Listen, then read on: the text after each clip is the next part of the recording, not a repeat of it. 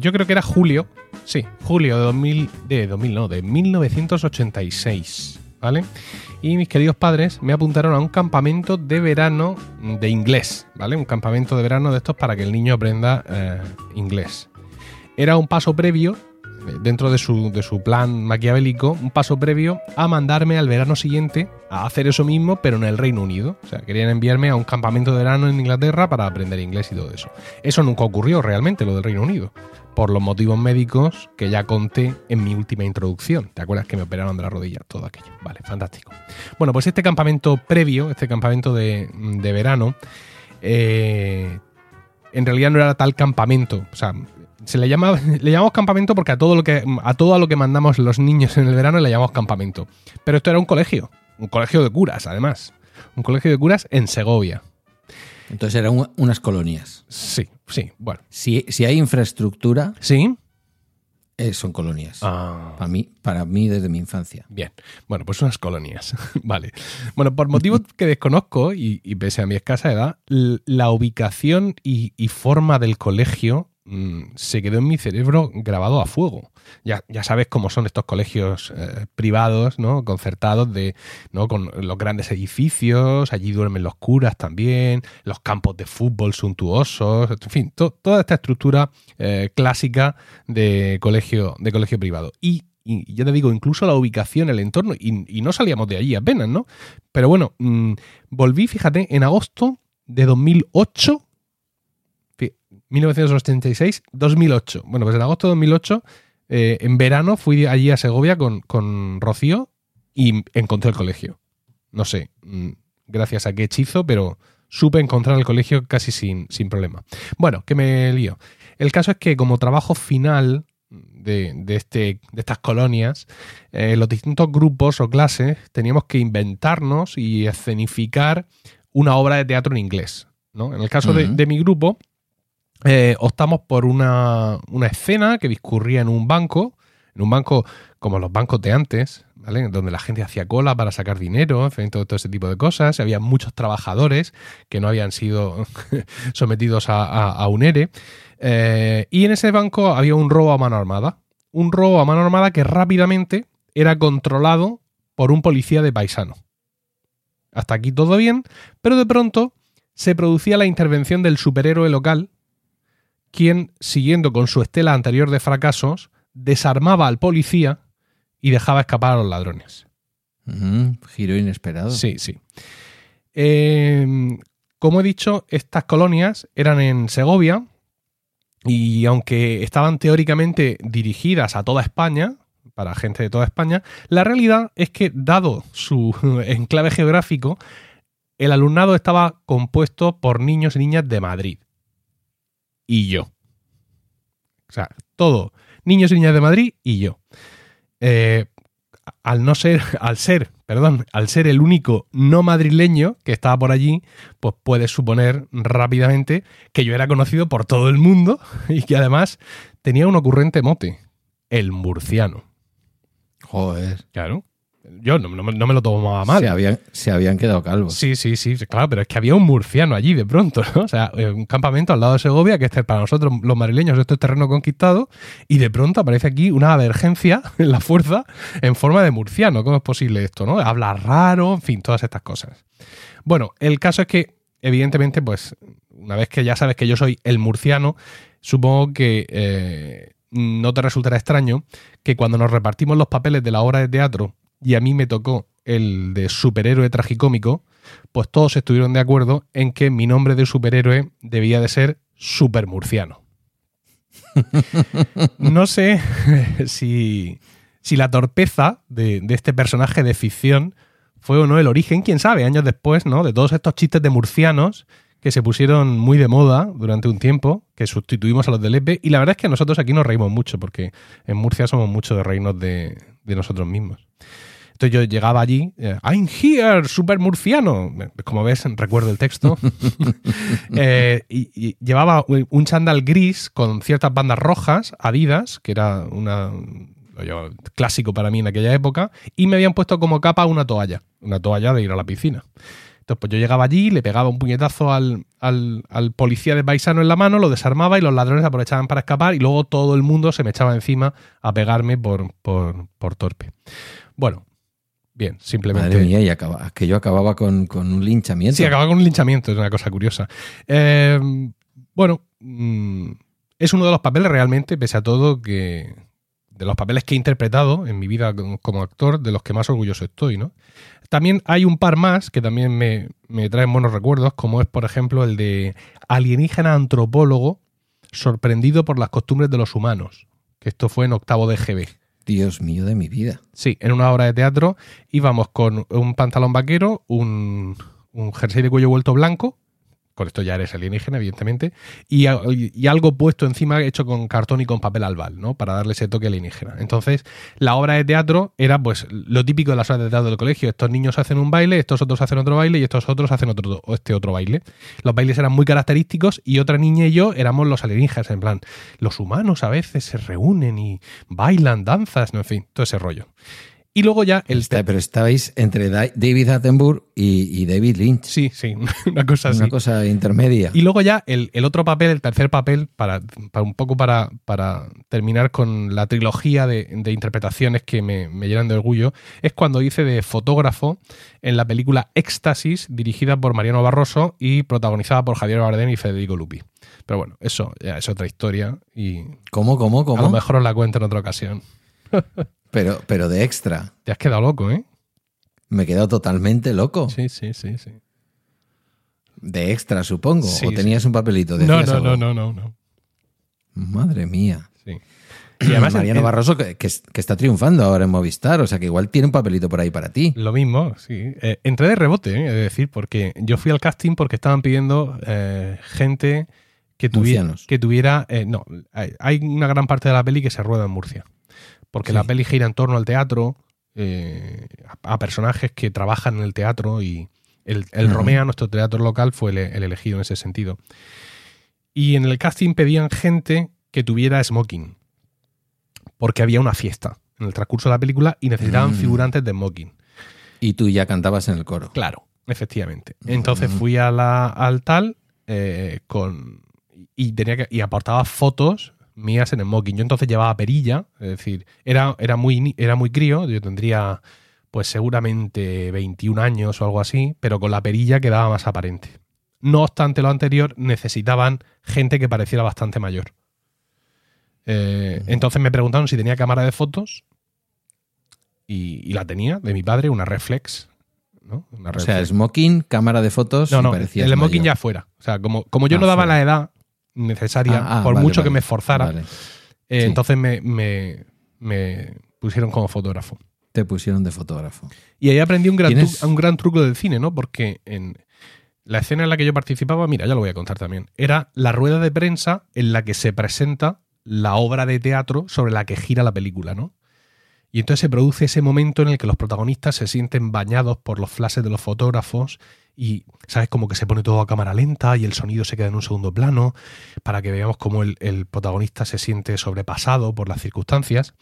Y no paraban de pedirnos más flashes, más flashes, más flashes, pero claro, mm, allí había, eh, pues no sé si éramos 8 o 9 los, los extras que llevábamos cámara de fotos y por mucho que nos esforzáramos, el flash de nuestras cámaras no quedaba reflejado por, la, por las cámaras que estaban grabando la película, por una cuestión de, de iluminación.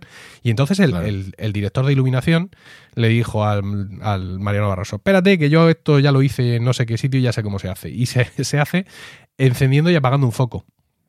Un foco de los de ellos. Y entonces sí, sí en pantalla tú ves el flash.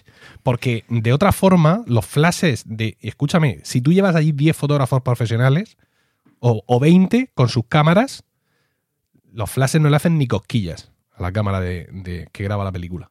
O sea, no se ve. Claro. No se ve directamente. Claro.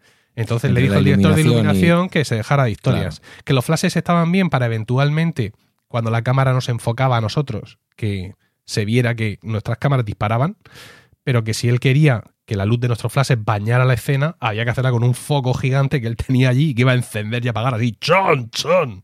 Y efectivamente, así se Pero hizo. escucha, el- este momento mm, campamento, colonias Sí. de, de inglés, ya te lo habíamos oído en algún momento, pero toda esta historia actoral tuya, Sí. eh, yo creo que esto es una primicia mundial, ¿eh? Tengo una foto con Bardem, ¿eh?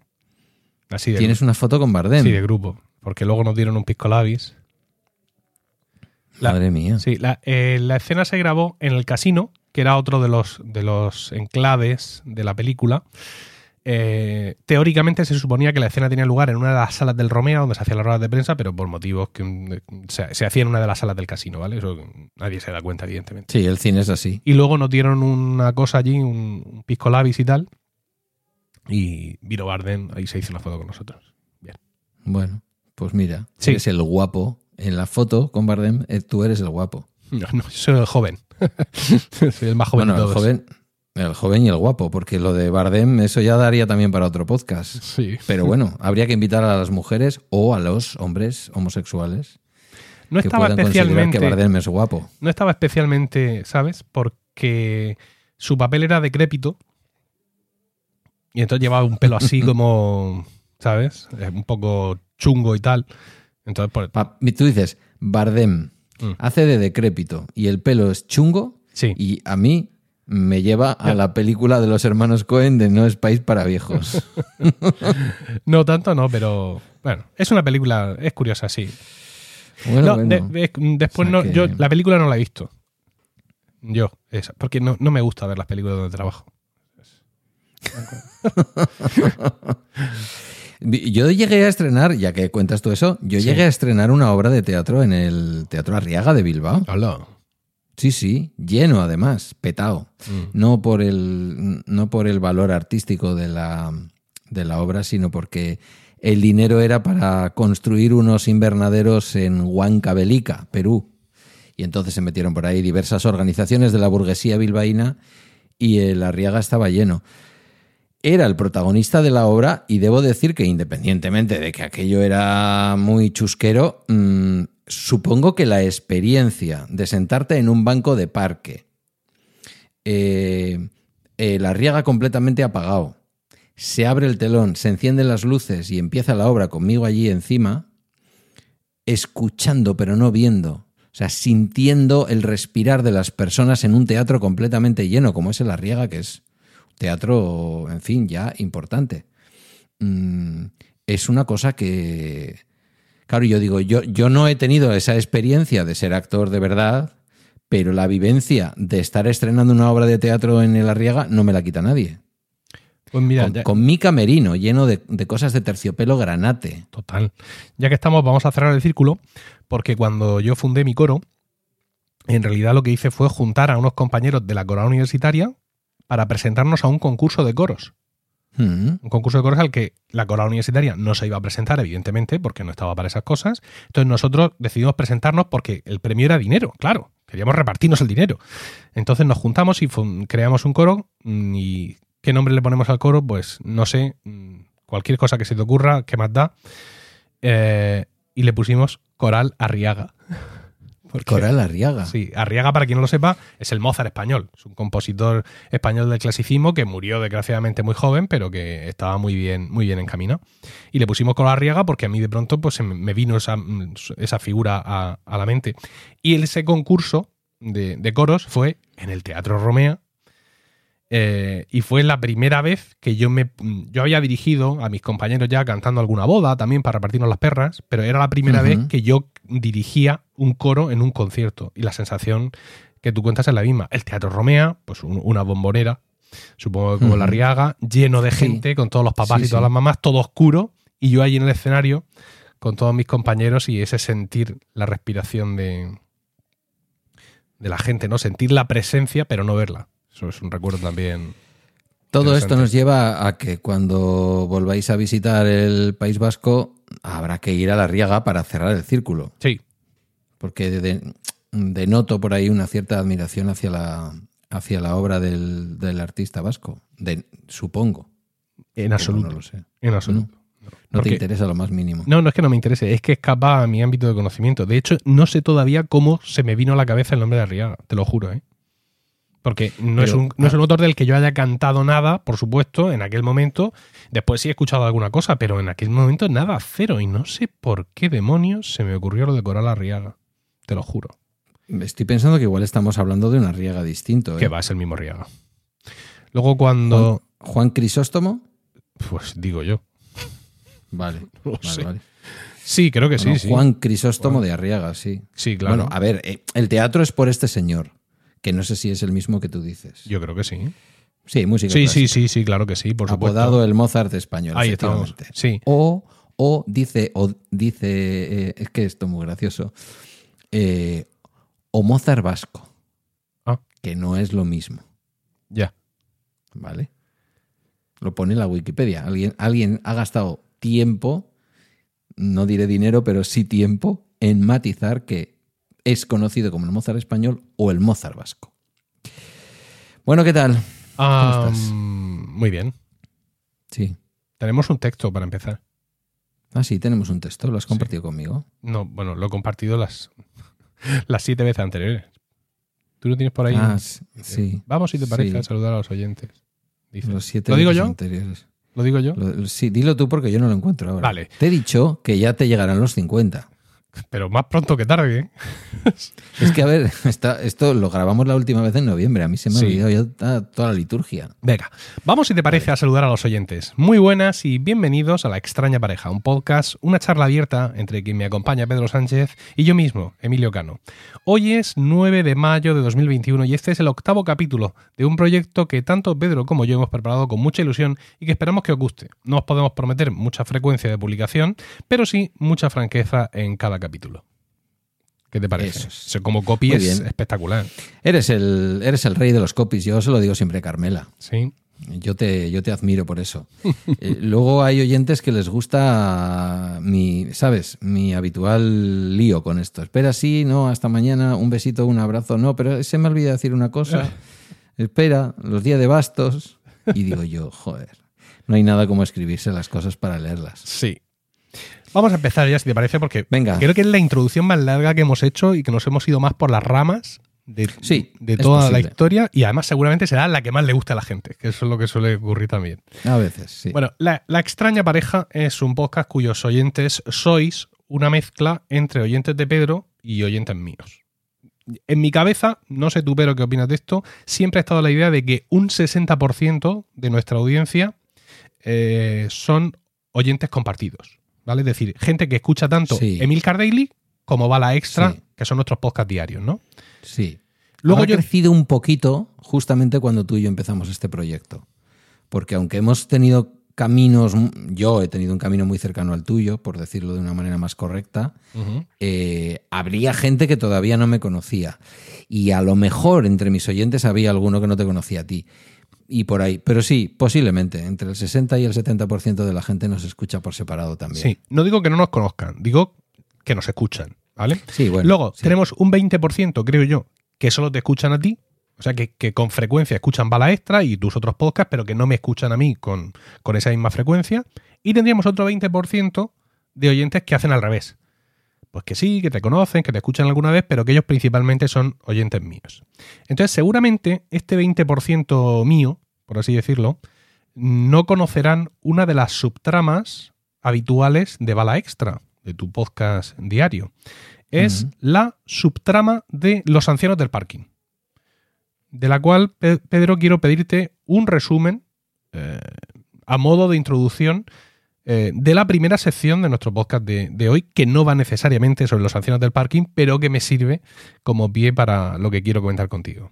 Sí, sí, porque tú tienes aquí siempre montas un argumentario que luego a mí me sorprende. Lo de los ancianos del parking nace cuando yo me cambio, yo me vine a vivir a Galdácano otra vez en el año 2016. Eh, mucha gente puede que recuerde y tú desde luego recordarás que fue a una casa que mi hermana acababa de comprar en una urbanización en la que yo quería haberme comprado, pero no había más que casas de una habitación y entonces mi hermana dice, pues ya me la compro yo, ¿vale? Tenía ella ahí un dinero, se compró la casa, le digo, vale, pues yo te la estreno, yo te la alquilo. Y esos dos primeros años que Guillermo y yo, ya en una edad bastante avanzada de Guillermo, compartimos el colecho. Pero llegó mi casa, mi casa casa, la que tengo ahora y en la que llevo desde el 2018, desde julio, agosto del 2018. Y entonces esta casa, con peores vistas que la otra, tiene entre lo que yo veía desde la otra casa, que está muy cerquita, y la otra casa, un parking. El típico, y esto tú me lo vas a entender, que para eso eres un profesional de la materia, el típico suelo dotacional de un municipio, que lo mismo podían haber montado un polideportivo que una guardería, que lo que han hecho, que es mm, dejar eso asfaltado ahí con hormigón, ni siquiera está asfaltado de verdad, y dejar que los coches del barrio aparquen. Pero he de decirte que es un uso provisional.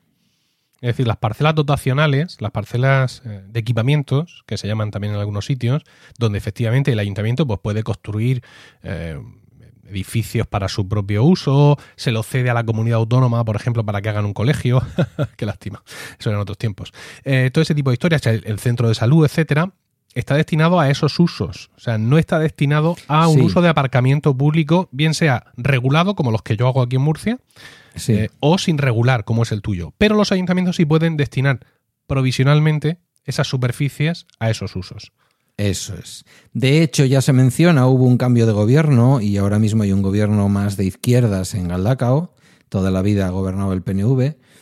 Eh, y ese gobierno, dirigido ahora por la conocida como Izquierda Berchale, lo que está planteando es una solución que yo ya sé que sale mal, pero que la van a plantear igual y que el gobierno vasco la ofrece, que es la construcción de viviendas dotacionales. Es decir, que cuando nos han dicho ahí no van viviendas, porque eso es un suelo dotacional, no es estrictamente una vivienda, sino que son viviendas para un uso de no más de cinco años en los contratos y en donde las lavanderías suelen estar compartidas y ese tipo de cosas, ¿no? Y que normalmente están dirigidas a personas y atraen a un tipo de personas, a veces de origen inmigrante o con pocos recursos, que están ahí durante un tiempo. Digo que sé que no funciona porque las tenemos donde yo he trabajado en los servicios sociales y suelen ser mmm, ese juntar personas en una misma circunstancia vital tan compleja, a veces suele ser objeto de bastante problema. Pero bueno, el caso es que eso hoy es un parking. Y en ese parking, mm, cuando yo me vine, veía aparcar un Peugeot, mmm, no sé, porque me pierdo un poco con la numeración de los Peugeot, pero yo diría que un 307, 300 seguro, ¿vale? Es ese compacto parecido al, al Focus o al León, pero de Peugeot, de hace un par de generaciones. Es un coche que tiene una numeración cuya primera letra empieza por la F, o sea que tiene ya, pues eso, sus 6, 8 años, lo que sea. Eh, era un verde que yo llamaba absenta por una furgoneta que tuve, mm, Renault Scenic, que se llamaba así, verde absenta. Este verde amarillento metalizado muy bonito que llama la atención. Un poco extraño para una pareja, la, la, del, la que se formaba por el señor que lo conduce y la señora que la acompañaba, de bastante avanzada edad. Y al poco tiempo me llamó la atención que ese coche, al que le habían tintado las lunas traseras con el mismo color verde absenta llamativo. ¿Qué dices? Este detalle sí, es nuevo sí, para, para mí por completo, ¿sí? Tuning, tuning total, tuning ¡Hala! total. Sí, esto, sí. Esto le da un giro completamente distinto a toda la historia. Pero venga, sí, sí, bueno, pues era así. Es decir, eran unos amantes de su coche en ancianos. Sí, sí. Tampoco es que le pusieran grandes alerones, ya, ni ya, ya, le no, pusieran pero... unos pasos de ruedas, sino. Pero esto me ha dejado todo loco ahora mismo. Sí, sí. Dijeron, qué color tan bonito, es verdad, es de esos colores que los ves en el concesionario y dices, quiero uno como ese. Como dices tú de los de las cosas de, de las cosas de Apple, dice, de esos colores que son como para lamerlos, ¿no? Sí, sí. Pero que luego supongo que a los tres o cuatro años, a nosotros en casa nos pasó con un, con un Citroën eh, Saxo que tenía, que tenía Maite, pues esos dorados preciosos que luego dices, ya me he cansado un poco, ¿no? Qué bonito hubiera sido comprármelo en gris, mmm, aburrido al principio, pero con mejor vejez. El caso es que lo pintaron, yo diría que a la de tres años, muy pronto para mí. De, hecho, yo no he pintado nunca un coche, pero entiendo que alguien pueda pintar un coche que lo alarga la vida 10 o 12 años y dice, yo no necesito más, pero le voy a, lo voy a remozar un poquito, ¿no? Lo pintaron enseguida de un verde muchísimo más, te diría casi británico, ¿vale? El típico verde rover, una cosa así. Eh, y yo me fijé en ellos. Yo me fijé desde el principio, pero luego ya ta también con el cambio de pintura, digo, aquí, aquí hay movida, aquí hay una vida interior en esta pareja. Entonces, era una pareja que podía gastar perfectamente aproximadamente entre hora y cuarto y hora y media en aparcar ella se bajaba del coche con un turbante, delgada, muy menudita, o sea, una mujer que estaba en los huesillos, y espero que siga estando, ¿vale? No quiero adelantarme al final, pero es que hace mucho que no la veo. Con una cachava y unos taconazos impresionantes, pero impresionantes, impresionantes, ¿eh? que no los ves en chavalas jóvenes. Y la mujer entonces se recorría el parking mientras que el marido estaba intentando aparcar en un sitio que habían encontrado. Ella se recorría el parking, levantaba la cachava y le llamaba como diciendo, ven para acá que hay un sitio mejor. Su búsqueda, mmm, supongo que para ellos siempre infructuosa, pero vista desde la altura de mi segundo piso, mmm, vamos, el coche se aparcaba impecablemente todos los días, era lo más lejos posible es un aparcamiento en batería lo más lejos posible de los coches de los costados, porque se trataba de que nadie que fuera a hacer uso de su vehículo o nadie que fuera a aparcar después que ellos fuera a darles en la chapa de su propio coche con la apertura de las puertas. Claramente ese era el objetivo. Y entonces para mí era maravilloso porque ella le pegaba gritos, le decía cómo aparcar, que no lo dejes ahí, y lo llevaba por un lado para otro, y luego salían por arriba. Una de las veces, y creo que está grabado en bala extra. Pero esto, esto les... ¿a, qué, ¿a, qué, hora esto? Esto pasa por las mañanas.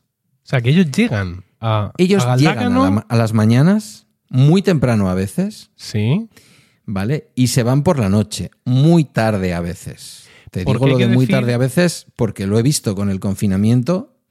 Eh, con, el, con el toque de queda he visto que él se va media hora antes, muchas uh -huh. veces el toque de queda. Porque, a ver, eh, lo, lo, que yo recuerdo es que en ocasiones tú has empezado Bala Extra, que es un podcast que se graba bastante temprano por la mañana, diciendo que ya has visto a los ancianos del sí. parking. Sí, sí, a veces ocurre a esa hora. ¿Y eso ¿vale? lo normal es siete de lo, y media de la mañana? Sí, lo normal es más tarde. Lo normal es que yo a esas horas no les vea y que les veo en fin de semana hacerlo a las 8, Ajá. 7 y cuarto, ¿vale? Y a esa hora ellos llegan a Galdacao. Sí, Sí, ellos antes de todo el tema de los toques de queda que Sí, ya sí. han decaído, eh, pues han venido a Galdacano perfectamente eso, antes de las seis o cosa por el estilo. Vale. A veces un poco más tarde. Mm, y yo un día les seguí, porque yo dije, ¿estos a dónde vienen y a qué? Porque piensas, a cuidar de unos nietos. Bueno, podría ser. Pero era extraño, porque todos los días venían con una bolsa de plástico, con cosas. Eh, después de aparcar, ellos se podían quedar un montón de tiempo, él dentro del coche, leyendo el periódico o escuchando la radio. Alguna vez he fantaseado con la idea de que escuchando Bala Extra, porque luego él, yo tenía la sensación de que miraba hacia mi ventana, me veía mientras que yo grababa y de alguna manera era una especie de mirada cómplice como diciendo, sé lo que haces, sé lo que haces. Dios mío. Y mientras tanto ella podía sacar perfectamente de su bolso una toallita húmeda y se iba dando un repaso agachándose por todas las zonas del coche y frotando el coche como diciendo, ay, aquí hay una marquita, a ver, ¿vale? Esto era un Sí. ritual brutal, o sea, un ritual toc en torno al coche de libro, Sí. de libro de libro, es decir, vuelvo a David Attenborough. Esto es como para grabarlo y pasarlo por el National Geographic. Y decir, vean ustedes el comportamiento de estos dos ancianos. Un día les seguí, les seguí micrófono en mano, se ven mis jadeos porque ellos bajan una cuesta bastante larga y les vi entrar a un portal, yo ya no sé, no les seguí dentro del portal, evidentemente mi enfermedad mental no me da para tanto. Mm, Yo pedí que se comprobara la matrícula, pero la persona que tiene acceso a poder comprobar la matrícula fue prudente, un funcionario prudente, y no me dijo nada que yo no debiera saber, ¿vale? Pero me dijo que sí, que era una pareja que tenía relación con el municipio. Lo que me dejó pensativo de si quizás su domicilio es el de Galdácano y tienen incluso ahí domiciliado el vehículo. Eh, si es que vienen de otra zona de Galdácano, que no tendría demasiado sentido, la verdad, porque tampoco es tan grande el pueblo, o qué. Pero están relacionados con el pueblo y no sé nada más. Y ahora mismo en lo que estoy, y ya he tomado la decisión, es en que en el momento en el que vuelva a ver al abuelo, que suele ser ahora en los fines de semana, la última vez que lo intenté ya le vi tarde, estaba girando ya la esquina y ya es como ir detrás del corriendo y ya queda poco natural. Pero quiero encontrarme con el abuelo, eh, decirle, oye, mire, es que he pasado a tener un coche eléctrico, pero guardo en el garaje el, vehículo térmico, eh, está en blanco, ya tiene siete años, para siete años en julio, lo quiero repintar. Y me acuerdo que usted pintó el coche porque Muy yo bueno, me muy fijé y tal, no sé qué, pa' Ay, Pascual. Porque además no es que le vaya a dar palique, es que le voy a hablar de lo que más adora. Sí. Entonces todas sus defensas se van a bajar y se va a abajo. confiar. Todo se ha venido abajo. Y cuando ya esté hablándome del estupendo lugar donde le pintaron el coche, que además le hicieron Sí. no sé qué y le pulieron no sé cuál, Sí. le diré, por cierto, hace mucho tiempo que no veo a la abuela, Ay, ay, ay, ay. ¿vale? No sé cómo denominarla, Sí. porque a ratos me parece que tiene más edad que él y él podría ser un hijo soltero Mm. y ella ser su madre. Lo que explicaría también un comportamiento de ella un poco de tantas órdenes y tanta historia, ¿no? Sí. Que podría ser explicable también por una esposa un poquito mandona, vamos a Sí. decir. La señora que la acompañaba, creo yo. La señora que la acompañaba y que yo no he visto eh, desde que empezó todo el tema del COVID. Sí, digo que sería la No forma sé correcta de referirse a ella, para evitar metidas de pata. Sí, la Hace tiempo que no veo a la señora que le acompañaba. ¿Están Ah, bueno, bien? efectivamente, mira, me ¿Están has dado ustedes una bien, idea. tal? Sí, correcto. Bueno, pues Y, y esa es la historia. Y que Sí. hace más de un año, desde que empezó todo el tema del COVID, que yo no veo a la señora. mm, Y bueno, como ya nos, es- como ya nos estila aquello de los lutos, ¿vale? Voy Sí. a tocar madera. justo. Antes en los pueblos tú sabías si alguien había perdido Hombre, alguien. ya lo creo. Ahora ya no. Yo nunca vi a mi abuela Carmen, a mi abuela paterna, jamás la vi vestida de otra cosa que no fuera de negro. También es cierto Claro, que, su luto, sí. que su luto era especialmente doloroso, porque ella guardaba luto por la muerte de su, de su hija, una, una hermana de mi padre que murió en la adolescencia. Eh, entonces, claro, no es un luto cualquiera. ¿no? Claro, Pero- a ver, mi abuela Flora, que en paz descanse, murió el año de mi divorcio. eh, ella me contaba que había llevado luto desde los 13 años. Primero por su abuelo, Mm, cuando fue a levantar el luto por su abuelo, por su padre.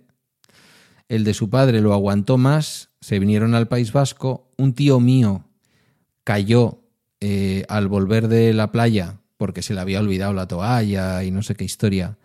Eh, acuérdate cómo eran antes los trenes y más los de cercanías, que tú llegabas a todo correr, alguien desde dentro levantaba el pestillo, mm, abría y tú entrabas en marcha. Esto las criaturas más jóvenes que nos escuchen dirán, pero eso se podía, sí, se podía.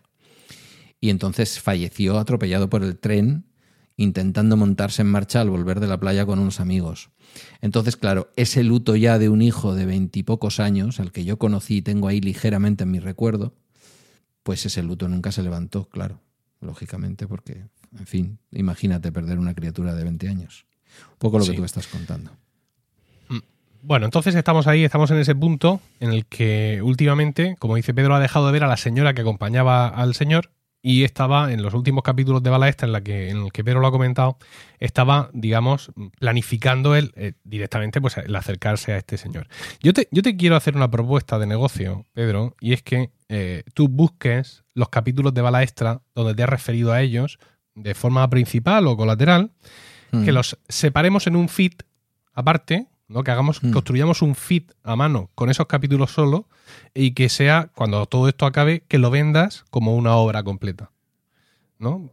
Hombre, Una suscripción, pues- bueno, no una suscripción, sino un acceso, 5 euros, para tener acceso a. Ah, venderlo, venderlo sí, por sí. dinero, dices. Sí, sí, sí, lo vamos a vender dos veces. Para empezar, lo vamos a poner como, como un podcast premium de un solo pago, porque no hay más. te, te suscribes y escuchas toda la historia junta, Mm. ¿no? Incluido el desenlace.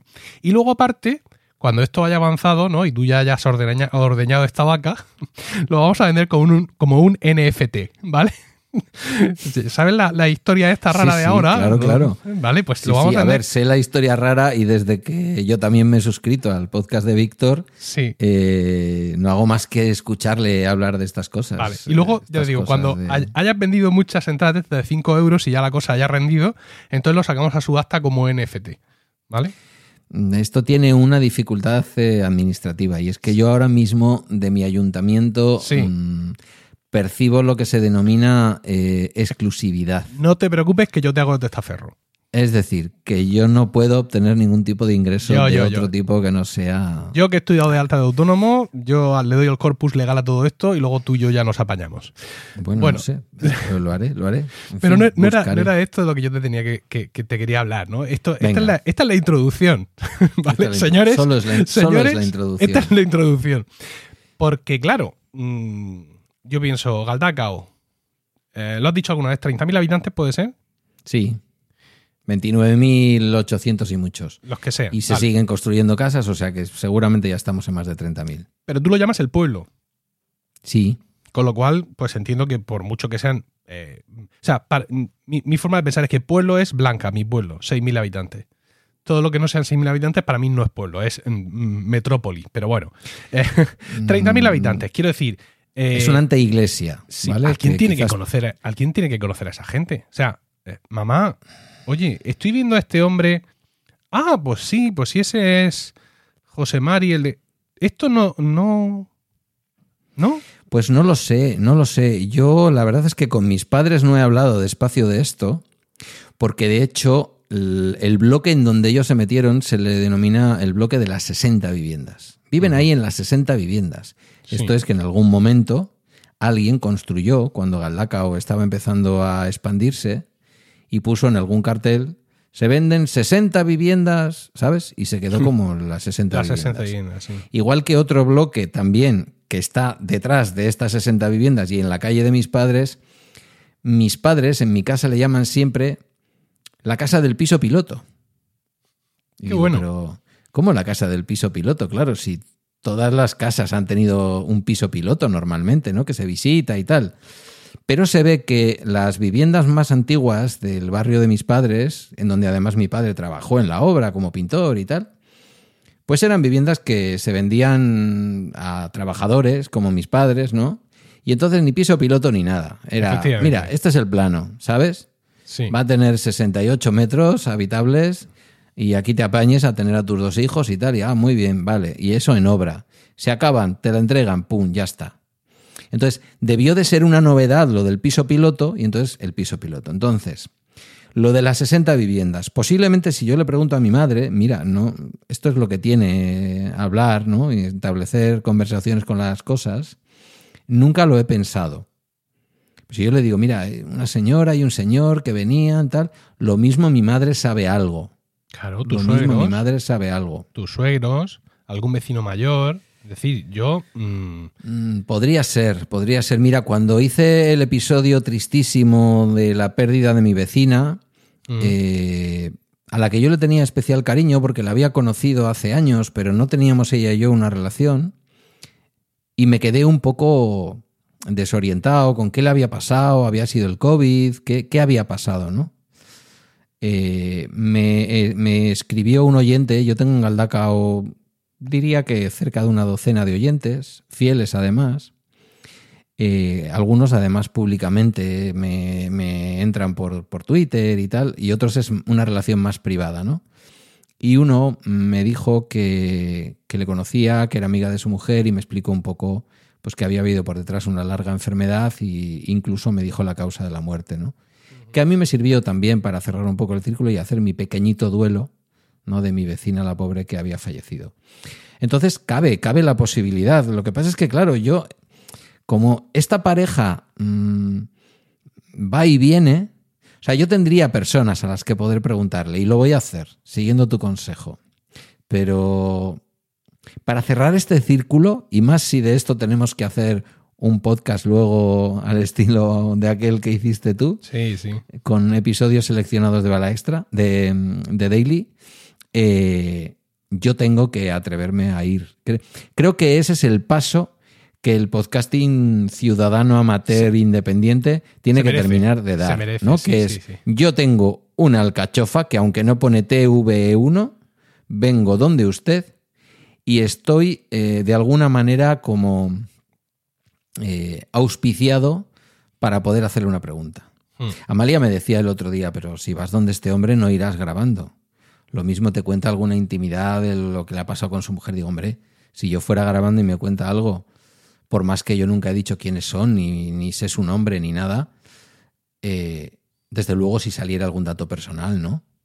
Y yo eso no lo podría publicar, o al menos no de esa manera, o tendría que contar lo que me han dicho. Pero lo ideal, y es lo que pienso hacer también con mi vacuna dentro de dos o tres semanas cuando me la pongan, en Murcia lo mismo nos vacunan a la vez porque los murcianos de mi edad ya los están vacunando. Sí, pero yo no tengo tu edad. Ya, pero por eso te lo digo, que lo mismo nos vacunan a la vez, porque No lo creo. mismo yo me Aquí vamos retraso dos o tres semanas. Aquí vamos retrasadísimos. Y tenemos Oye, las vacunas pero- guardadas. Porque nuestro gobierno es negligente. A y no mí, quiere poner más a mí me han trabajadores a dicho pinchar dos gente. oy- A mí me han dicho dos oyentes Sí. murcianos. Bueno, Sí. uno de ellos me aclaró que en realidad era de Algorta, pero vive en Mm. Murcia. ¿Mm? Mm, año 69, es decir, un año más jóvenes que yo, Sí. ya han recibido o recibían hoy la primera dosis de la vacuna. Pues a saber por qué. Pero vamos, aquí se supone que ahora están vacunando a los de 50 en adelante, pero en general vamos retrasadísimos. De Pues hecho, eso, a los- han hecho, pues es han lo que te estoy diciendo, Ya. muchacho, a los de 50 en adelante. Ya, pero que Aquí vamos no que- se ha empezado. Ya si eso esta semana igual llaman a alguno. pues, o sea, que vais más retrasados que nosotros, Sí. No puede ser. Mira, Sí, aquí sí. se han puesto a vacunar en el estadio Enrique Roca, que es el, el estadio del Real Murcia. Pedazo de estadio brutal, cuatro estrellas según la, la FIFA en el centro. ¿Sabes? Por aquello de, venga, el vacunódromo, ¿no? E- Esa cosa de. ¿Eso está al lado del centro comercial Nueva Sí. Condomina? Efectivamente. Vale, conozco cuando fue mi padre- Y, y el estadio por fuera. Justo, cuando fue mi padre, había dos pinchando, macho. O sea, hay que tener poca vergüenza, ¿eh? De hacer subir a la gente, subir. Ir allí, mm, que es un sitio que no está en la ciudad, ¿vale? Con lo cual ya tienes que la gente se tiene que desplazar, coger el tranvía, si acaso hay dos bien junticos, o que te lleve tu hijo, o cualquier historia, y que llegas allí y hay dos pinchando. Y otros dos preparándoles el estoque. Y cuando te dicen siéntese allí un rato mm, para, para ver que no se marea ni le pasa nada antes de irse, no hay nadie allí contigo. O sea, si Ya. allí te da por marearte o te- aquí el pinchazo te sienta mal y te caes, el que está preparando los pinchazos tiene que ir para echarte una mano. Y por tu haber, hay una ambulancia de la Cruz Roja fuera. Es lo que te iba a decir, tiene que haber una ambulancia, porque si lo que sufre la persona es un shock anafiláctico, allí no la van a poder atender tan fácilmente. De la Cruz Roja fuera. Lo que votamos, haciendo- Pedro, Pedro, lo que votamos.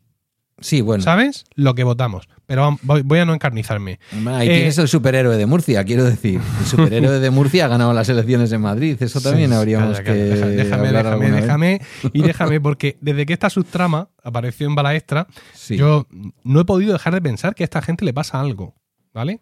Y algo además diagnosticable. Lo cual me lleva a otro, a otro pensamiento relativo a los Mm. servicios sociales, que es una disciplina sobre la que ha girado tu actividad profesional durante la mayor parte ¿no? de tu vida laboral. sí, Entiendo. sí, sí. Y es que mm, de- deben los servicios sociales de una ciudad y más de, de un pueblo, ¿no? Como, como Galdácano, salir al paso de oficio de situaciones que conozcan y que puedan, des- puedan ser pues, peligrosas para las, par- para las personas o, o susceptibles de conducir a exclusión social o que sean una manifestación de la exclusión social.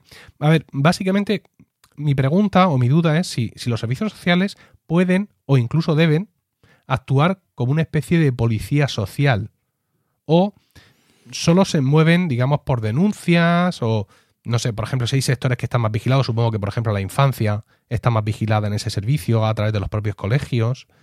Hmm. Es decir, to- toda esta situación que, bueno, pues evidentemente no es tan... Pero ha habido algún momento, eh, eh, tú ahora lo has resumido muy bien, pero ha habido algún capítulo de Bala Extra donde yo me he quedado con las ganas de llamarte y decirte, Pedro, mm, el micrófono no, el carné. Tienes que sacar el carné de, de- de la empresa, ¿no? Tienes que buscar algún... compa- Aunque tú no trabajas en Galdacao o no trabajabas en Galdacao, pero búscate a tu equivalente en el ayuntamiento y que, y que ah, intervengan porque aquí, aquí pasa algo muy raro, ¿no?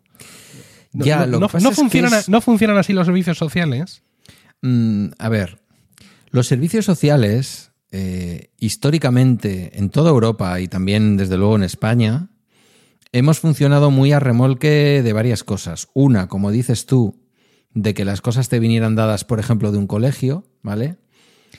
Y sobre todo, y por desgracia, hemos perdido y seguimos perdiendo el tiempo en el tema de las ayudas económicas, ¿vale? Del tema de las ayudas económicas mejor ni lo mencionamos. En realidad, mm, hace muchos años que yo tengo claro que cuando una familia en España con nuestro estado de bienestar que nace fundamentalmente a partir del año 82-83. Eh, aunque hay, hay, mucha historia ¿eh? de lo que son los servicios sociales y la acción social en España, ya en la República, ya en 1500 y pico, en fin, todo el tema de la acción social en realidad. Fíjate que las teorías vienen desde Tomás Moro y de su, y de su libro Utopía, ¿no? En donde quienes eh, estaban peor, pues tenían el cuidado de, de, una especie de ente que hoy podríamos interpretar como el Estado, ¿no? Pero por desgracia nos hemos convertido en oficinistas que reparten dinero. Yo me fui a Vitoria, al gobierno vasco, entre otras cosas, para conseguir que la renta de garantía de ingresos de aquí del País Vasco dejara de residir en los servicios sociales para liberar tiempo de los trabajadores y trabajadoras sociales para hacer otras cosas. Lo que llamamos trabajo comunitario, estar en la comunidad. Hay programas preciosos en el entorno de lo que tú estás diciendo, por ejemplo en la ciudad de Barcelona, que no recuerdo si el nombre es algo así como antena o antena social o no sé cómo es, en el que se implica a kiosqueros, se implica a farmacéuticos y farmacéuticas. Y entonces al abuelillo que lleva dos días sin pasar por la farmacia cuando en realidad pasa todas las semanas dos veces, o que ha dejado de bajar a comprar el periódico o la vanguardia que lo compra a diario, ese kiosquero llama a ese servicio social de base de barrio y le dice, oye, don fulano lleva dos días sin venir a recoger su periódico. Es decir, sí que hay de alguna manera una observación. Cuando tú abres una aplicación de gestión de servicios sociales como la que tiene el gobierno vasco, que es una aplicación web, en donde nosotros tenemos los historiales sociales de la gente y tal, igual que los médicos y médicas tienen los historiales eh, médicos, eh, cuando tú abres en una familia en donde hay una persona de más de, creo recordar que 70 o 75 años, siempre y obligatoriamente te sale una advertencia que te dice, eh, atención, está usted a punto de abrir la historia social de una familia en donde hay una persona de riesgo de maltrato de mayor, mayor de 70 años. No me acuerdo si son 70, ¿vale? Entonces, todos esos riesgos, en teoría, deberían formar parte del radar de un trabajador social. He hablado de riesgo de maltrato, aquí podríamos hablar de un riesgo en torno a su salud mental. Lo que pasa es que en este caso en concreto, en este caso de los ancianos del parking de la subtrama que dices tú de bala extra, no hay ningún indicador más allá de un cierto TOC, ¿no? de un cierto trastorno, de un comportamiento bastante compulsivo en torno al cuidado del coche como si fuera un bebé, que lleve a pensar que ellos realmente necesitan la intervención de los servicios sociales. Fíjate que guardan la autonomía, viajan a diario. Sí, los horarios, Pedro, es decir, una pareja de ancianos que llega al pueblo a las 7 de la mañana y se va a las 11 de la noche. Pues eh, habría que saber exactamente qué es lo que pasa. Si hay unos nietos, insisto, de los que cuidan. Pero también van los fines de semana. Sí, también vienen los fines de semana. Eso era un poco a mí lo que me hizo descartar esto, ¿no? Y luego que, yo lo he dicho en alguno de los episodios, si tú vas, como se dice vulgarmente, con la hora pegada al culo, a cuidar de tu nieto que de pronto los hijos tienen que salir al trabajo, tú no te puedes quedar una hora y media alrededor del coche viendo si tiene una motita de asfalto que le ha saltado, si alguien le ha dado un golpecito. Mm. Y evidentemente que la relación entre ellos era extraña también, ¿eh? quiero decir que sobre todo ella le gritaba mucho a él, él estaba en un papel mucho más pasivo, él aún hoy cuando viene a veces se queda dentro del coche escuchando la radio, como si no tuviera ninguna urgencia por llegar a ese domicilio al que llega. Claro, mm, si esto te lo pilla Iker Jiménez, de esto puede montar un, no sé, un episodio entero pero posiblemente tiene una explicación que cuando la ves, como los trucos de magia, dices, ah, bueno, era esto. Pero es verdad que tiene un aspecto extraño. No sé yo si vamos a llegar a ese punto. Quiero decir, eh, por mucho que yo piense, no se me ocurre un comportamiento normal, y que es una palabra que, no me gusta usar cuando nos referimos a personas reales, ¿no? Eh, pero no se me ocurre un comportamiento, digamos, habitual, mejor está, que justifique el comportamiento de, esta gente. Porque damos a entender que, ellos pasan la mayor parte del día lejos de su domicilio, que es donde duermen. Aparentemente sí, salvo que duerman en algún sitio por otro motivo distinto y realmente, fíjate, te voy a poner un ejemplo de algo que podría explicarlo, ¿no? Realmente lo que hacen es ir a pasar la noche con un anciano más mayor que ellos de su familia. Sí. Y una vez que viene la mujer, voy a decirlo así de claro, porque suelen ser mujeres, no nos engañemos. Sí.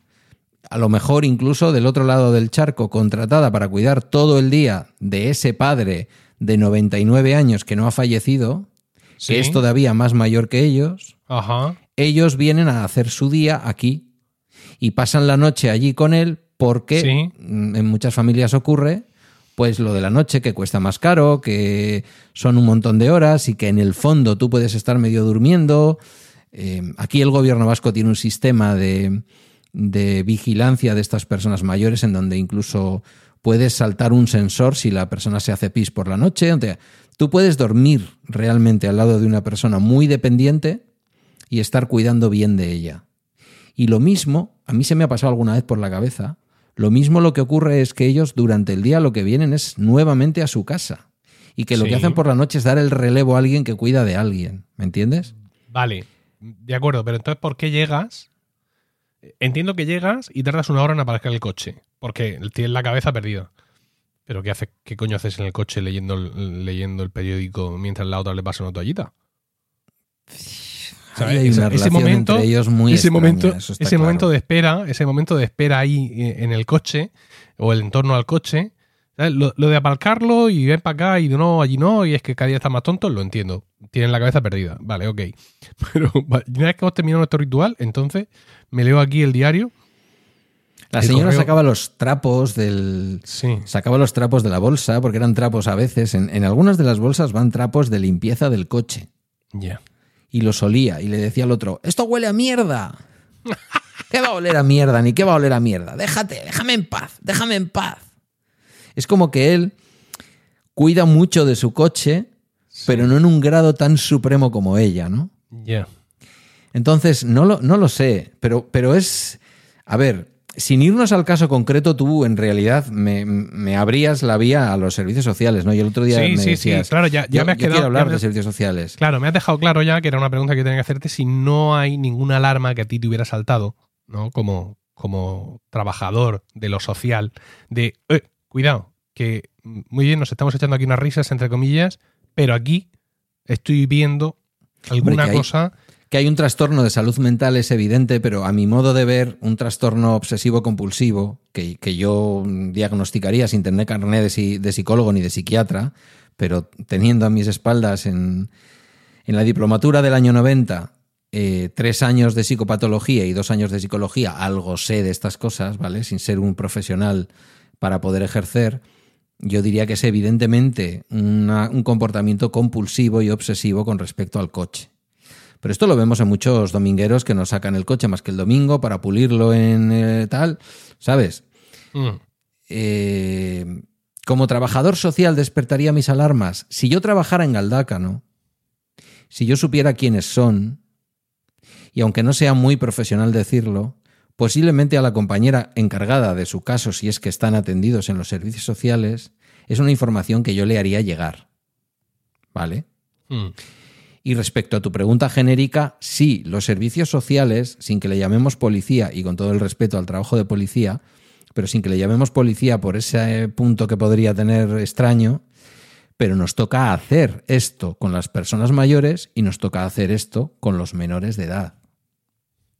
Lo que pasa es que ahí a veces te toca eh, aceptar algunas cosas que tú no aceptarías, investigarlas, estudiarlas, pero tener mucho cuidado. Yo ayer estaba con una persona que de cincuenta y pico años que no se va a poner la vacuna del COVID porque no se ha vacunado nunca de nada y porque prefiere creer en medicinas alternativas.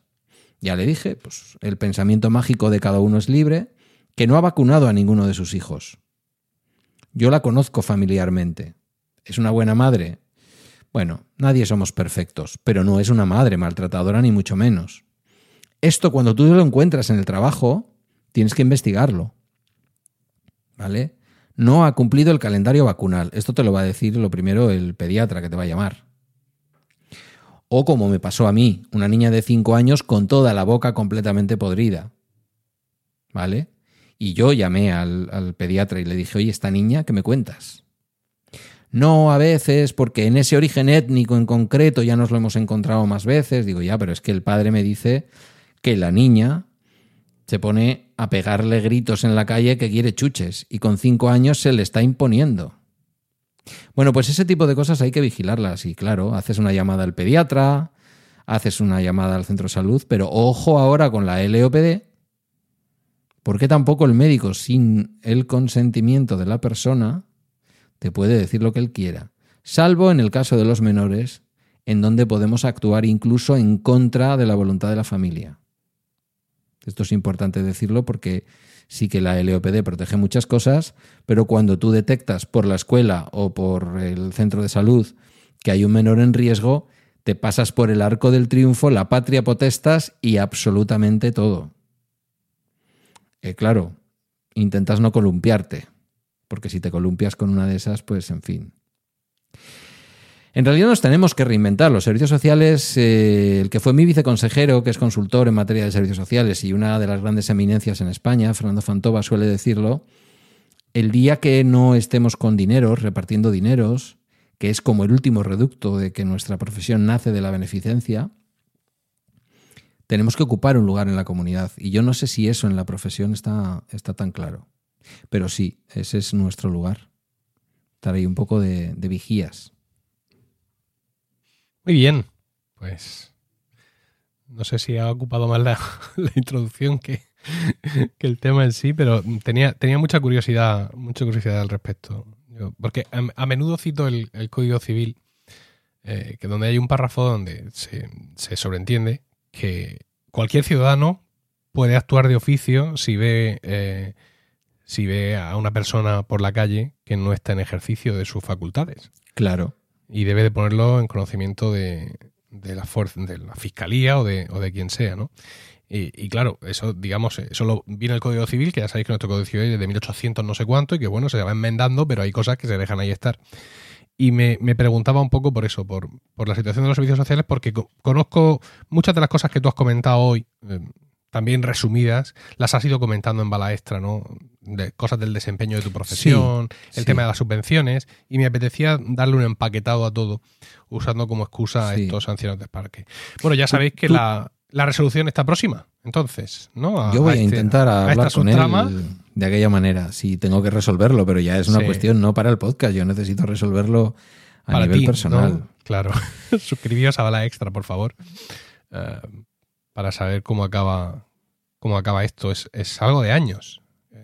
Desde el llevamos principio. A, esto está desde años. el principio en bala extra. Quiero decir, cuando llevamos yo empiezo a contar el interior sí. de la casa, los muebles de Ikea y mm. las distintas cosas, que si contrato sí. con O2, que si para aquí, que si para allá, ese sí. origen un poco de bala extra, eh, también miro al exterior desde mi ventana, un poco como la película aquella de Hitchcock, de la Total. ventana indiscreta.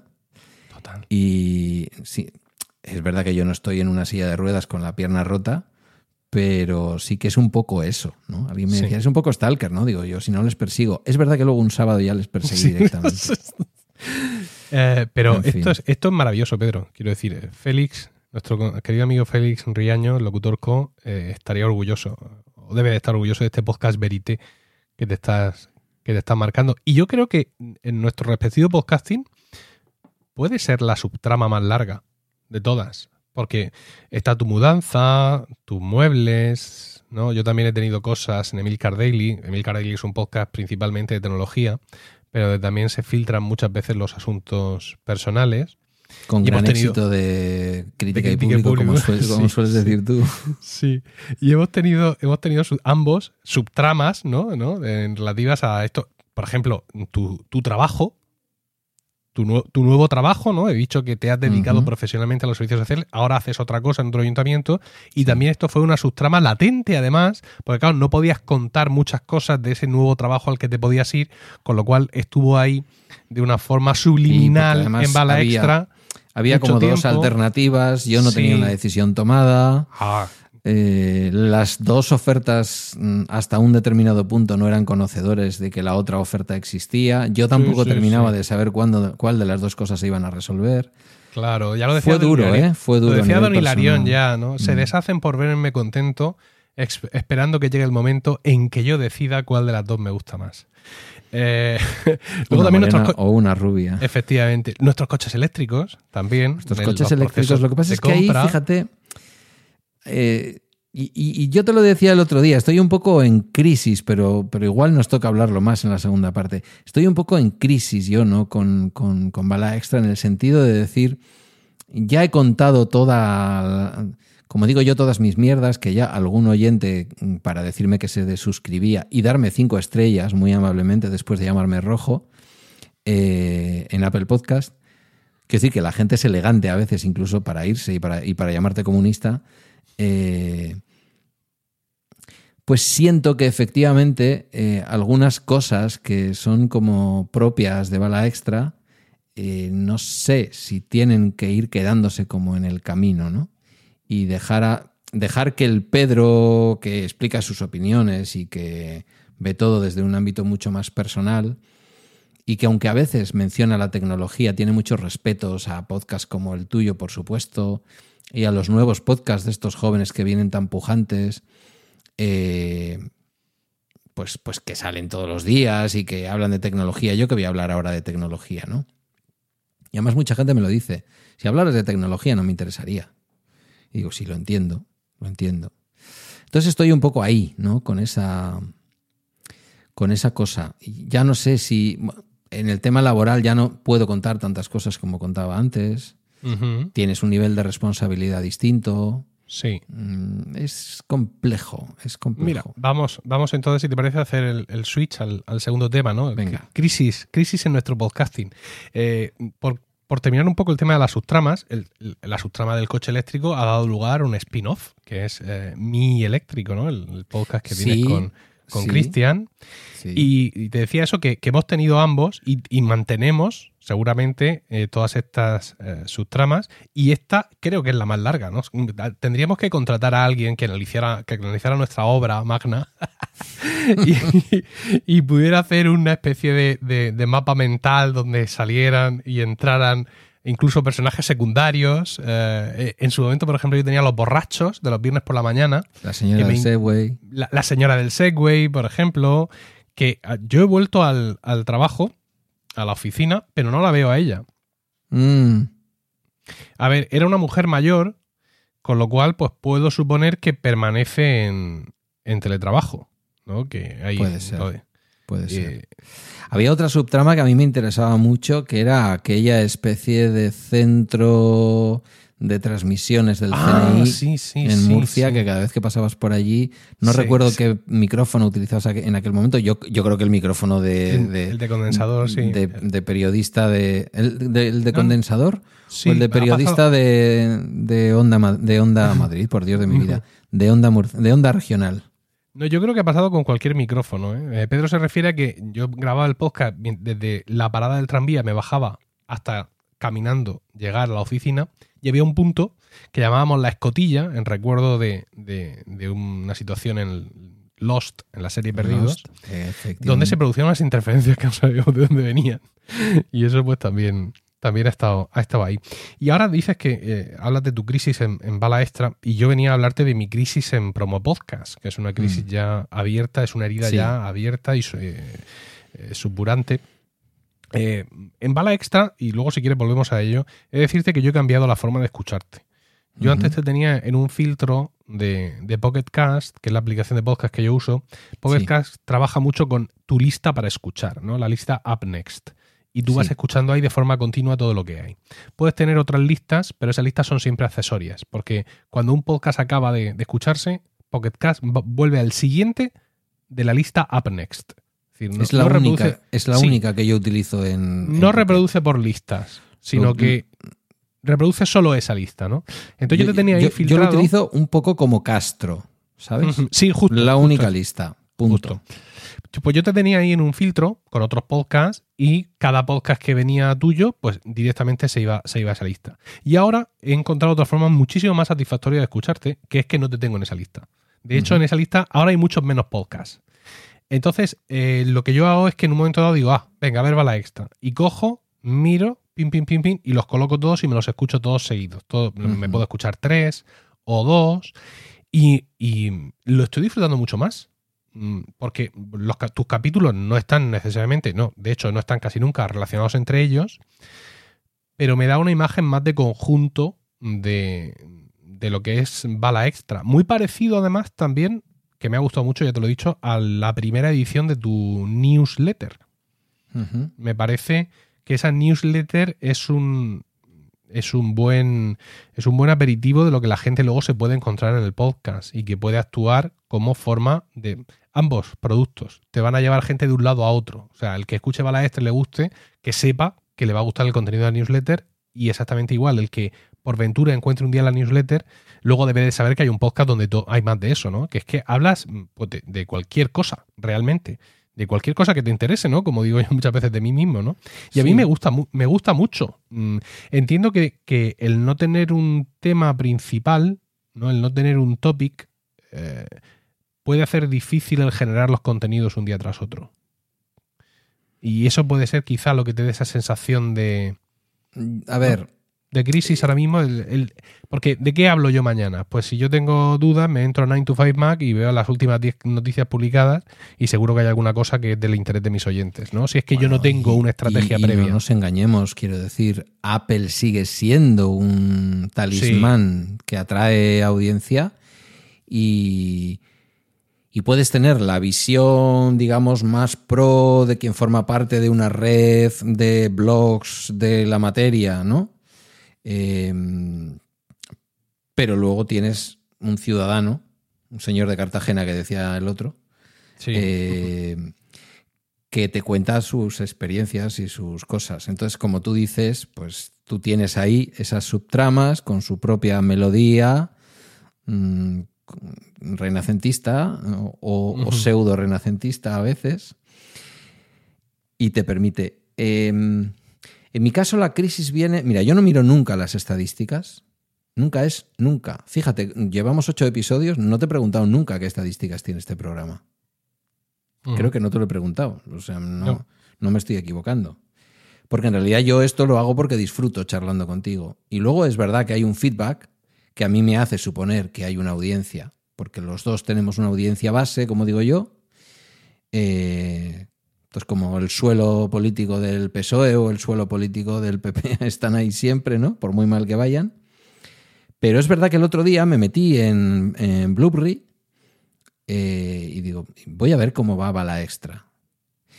Y me doy cuenta que específicamente como en el último mes y pico, había habido como una caída que me parece excesiva, ¿vale?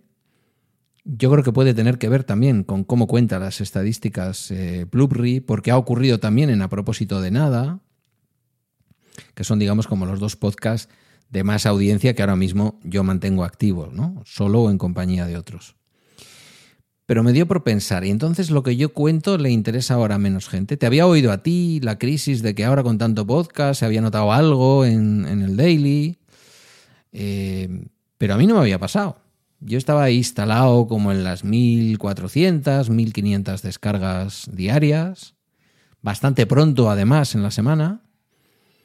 Y de pronto al ver que se pierden como 200 o 300, por más que yo entiendo que es una cuestión, un reajuste técnico de Blueberry, mm, o, o PowerPress o como queramos decirlo, ¿eh? quiero decir que al final es todo el mismo entramado, digo, mm, ¿estará dejando de interesar? Porque yo a veces, bueno, no sé si a ti te ocurre, hay días en que tú sacas un episodio y estás más satisfecho y hay otros días en que dices, el episodio de hoy yo mismo no sé qué importancia le daría, ¿no? Me ha animado mucho empezar a leer el Washington Post, he abierto un poco foco, eso se ve muy claramente en la newsletter, como tú dices. Hay temas que yo seguramente desarrollaría durante un mes y haría un síndrome Cassandra, un ya conoce las noticias. Y eso es lo que va a la newsletter y de una manera pues mucho más concentrada. Incluso me salen episodios más cortos cuando me centro en esos episodios hablando de no sé qué cosa en no sé qué parte del mundo. Pero tengo un poco esa crisis, ¿no?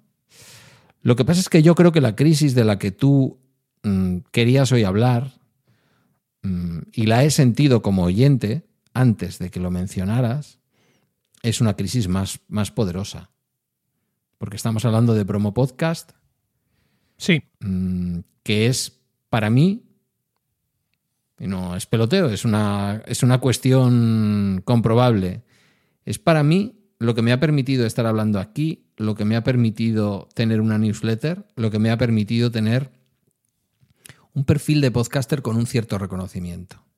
Haber pasado la primera vez por Promo Podcast, aquel episodio en el que tú hablabas de mi podcasting tan emocional, tan desde los sentimientos, completamente rendido a mis pies y claro, yo decía, espérate, perdona, este señor está aquí como rendido a mis pies y yo, bueno, creo que estuve varios días con retención de líquidos, o sea... Entonces, creo que esto que nos ha ocurrido a muchos, no solamente a mí, eh, impide, ya me, me, voy al final de mi conclusión, ¿eh? impide que tú cierres Promo Podcast y, por supuesto, con todo mi respeto a Víctor, que si le admiraba ya de antes, escuchándole ahora ya en su, en su No es asunto vuestro Premium All, Access, mm, le admiro aún más, pero y veo además de qué manera tan buena te ha influido y percibo que hay una influencia muy potente de Víctor en el extraordinario, en la extraordinaria evolución que ha tenido Weekly, ¿no? No como podcast, sino como negocio, quiero decir. Sí. Como empresa. Mm. Eh, pero en esto creo que se equivoca. No debes vender promo podcast. Promo podcast es Emilio Cano y cualquier otra cosa sería traicionar promo podcast, traicionar tu podcasting y traicionarnos a todos que hemos crecido alrededor tuyo, dejad que los niños se acerquen a mí. Sin embargo, sí que creo, sí que creo que hay una solución para Promo Podcast. Pero igual primero explicas tú tu crisis y luego yo te digo lo que pienso. Por poner a la gente en antecedentes, Promo Podcast eh, comienza hace muchos años como una idea loca mía de un feed donde simplemente se van colgando promos de los podcasts. De ahí el nombre absurdo. En un momento dado creo que esa idea es absurda eh, y muy tonta y que creo que lo que tengo que hacer es hacer un podcast de verdad, un podcast sobre podcasting. Aunque durante mucho tiempo fui intercalando la publicación de capítulos normales con eh, también poner promos en el feed. Las promos son pequeños anuncios de, tu podcast que antes se hacían en el podcasting español y que tú enviabas a otros podcasters para que las pusieran en sus podcasts. Todo aquello ya cayó en desuso y cuando efectivamente vi que, que esto no tenía sentido, no solo dejé de hacerlo, sino que además eliminé del feed todas las promos. Es decir, si tú hoy te suscribes a Promo Podcast y te pones a escuchar los primeros capítulos, verás que yo digo que es un podcast en el que alternamos capítulos normales con promos de otras podcasts, etcétera, pero no, eso no, eso no ocurre. Bueno, el primer capítulo regular de Promo Podcast fue el 31 de agosto de 2014.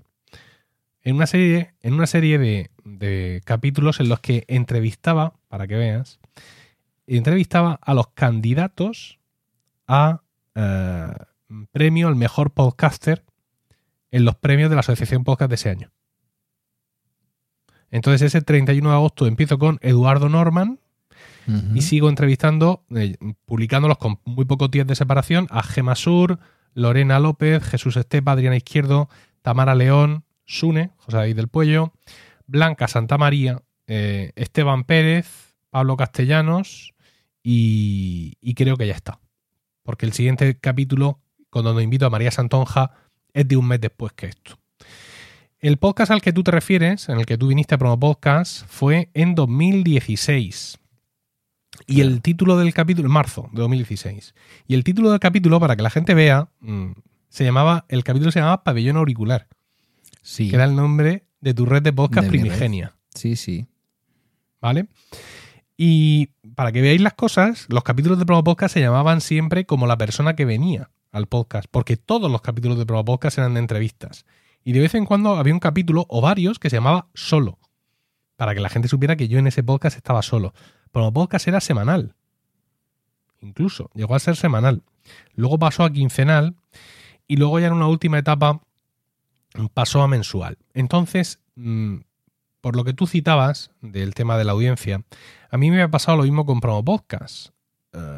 Y es que de pronto me he dado cuenta de que un podcast que solía estar en las 3.000 descargas, más o menos, por capítulo, un podcast que en su momento fue muy importante, fíjate con qué cariño recuerdas tú eh, Promo Podcast o tu aparición en Promo Podcast, donde la gente quería venir a ser entrevistada en Promo Podcast, donde ser entrevistado en Promo Podcast era algo, realmente eh, para, digamos, en, para cierto sector del podcasting, ¿no? Porque nunca tenemos que olvidar que hablamos de nuestro, de nuestro, de nuestra podcastfera, pero hay otras podcastferas. Sí, sí. O sea, hay gente que ha tenido una exitosa carrera en el podcasting, no ya solo sin venir a Promo Podcast, sino sin saber nada de la existencia de Promo Podcast ni de mi existencia como ser humano, ¿no? Entonces, eh, yo de pronto he comprobado cómo la audiencia de Promo Podcast, bueno, se puede caer en picado y luego uno puede estrellarse. ¿Qué es lo que le pasa a la audiencia de Promo Podcast en este momento? Hemos pasado de una audiencia de 3.000 y pico oyentes, 3.000 y pico descargas, incluso a veces más, a una audiencia que sufre por superar los 1.000.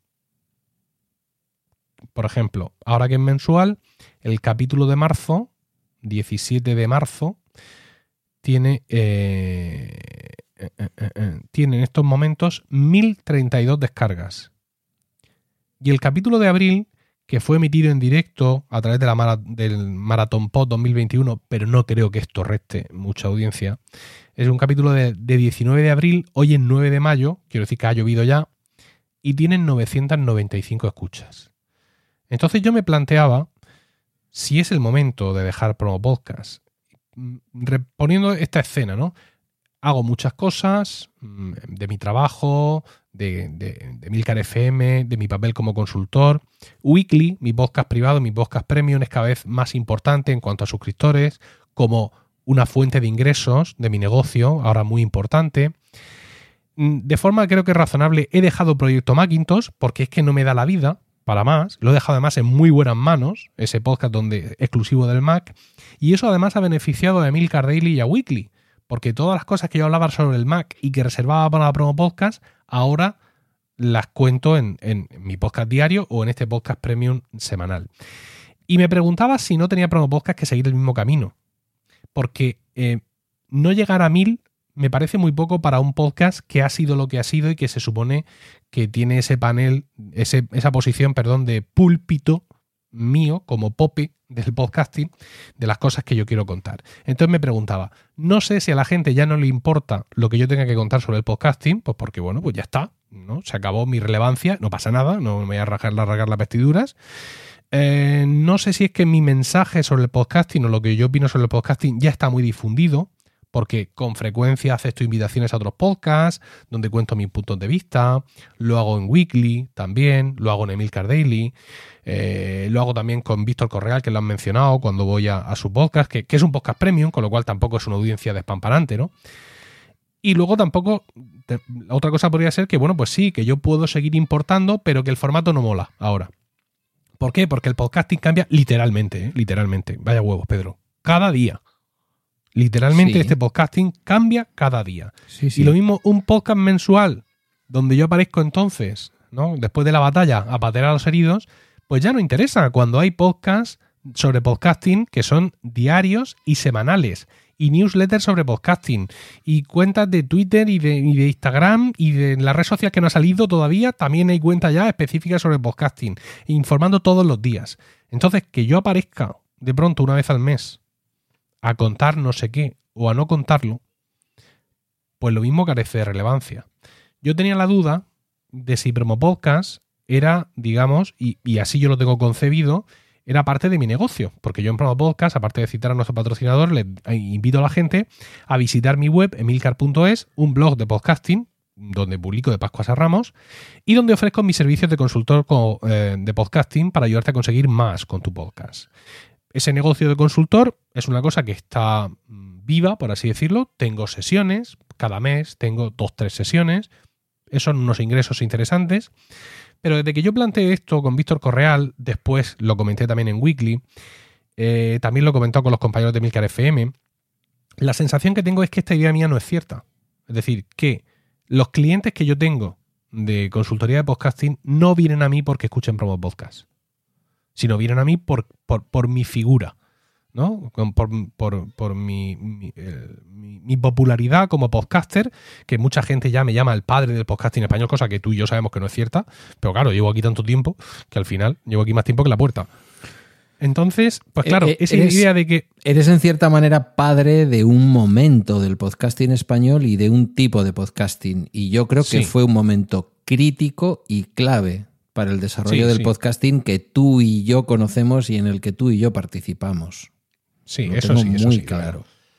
Entonces, claro, si Promo Podcast ya no interesa, si yo encima tengo otros, eh, otras herramientas más ágiles, diario, Emilcar Daily, weekly, semanal, donde contar lo que a mí me dé la gana, básicamente criticar a Apple so- sobre el tema del podcasting.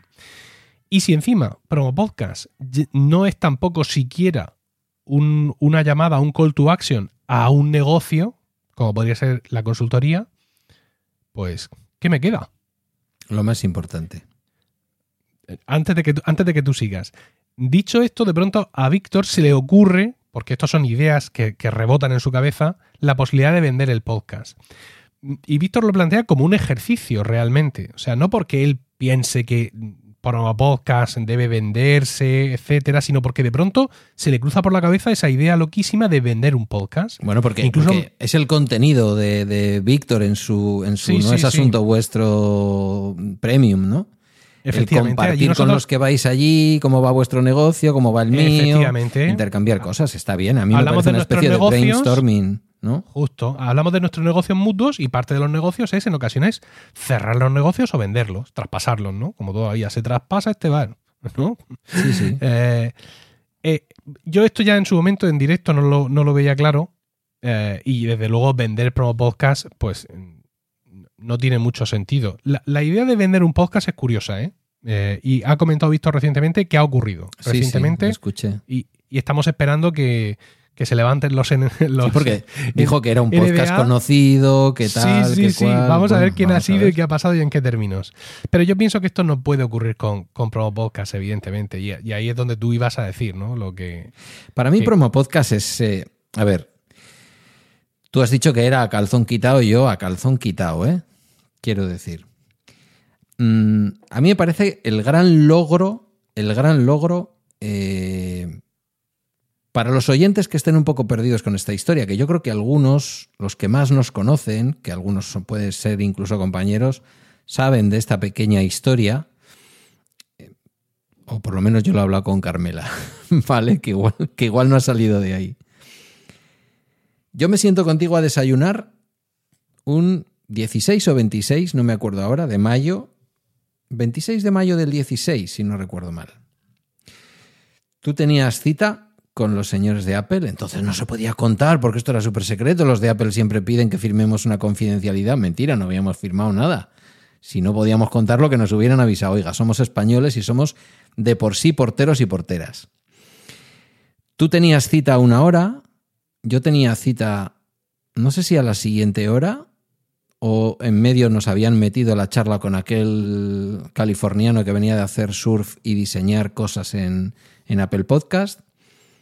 Y luego había una tercera cita mm, de José Luis Hurtado, a la que José Luis invitó a otra serie de podcasters y aquello se convirtió, la tercera hora que, que dieron en Madrid, por lo menos de las que nosotros conocíamos, se convirtió en una cosa un poco más colectiva. Antes de todo eso, yo te conozco a ti en persona. Hablamos y tal y cual, ya habíamos tenido una cierta conexión y tú a mí aquel día me cuentas que te gustaría, que estabas ahí dándole vueltas y que posiblemente en septiembre o octubre lanzaras algo relacionado con un podcast premium o algo así. No sé si lo tenías formulado en tu cabeza de esa manera. No volvimos a hablar, nuestra relación era muy buena, pero no tan estrecha como para hablar de todas estas cosas. Y lo que me encuentro luego, y me, y me suscribo luego enseguida, es Focus. Y digo, my God, ¿qué ha hecho este hombre? Es decir, un hombre que es el abanderado de la palabra y del podcasting, ha convertido lo que quería hacer en, en un sitio de videotutoriales. Pero luego, el agua, como cuando se hacen canales y como cuando se ponen pantanos y tal, el agua busca por dónde salir.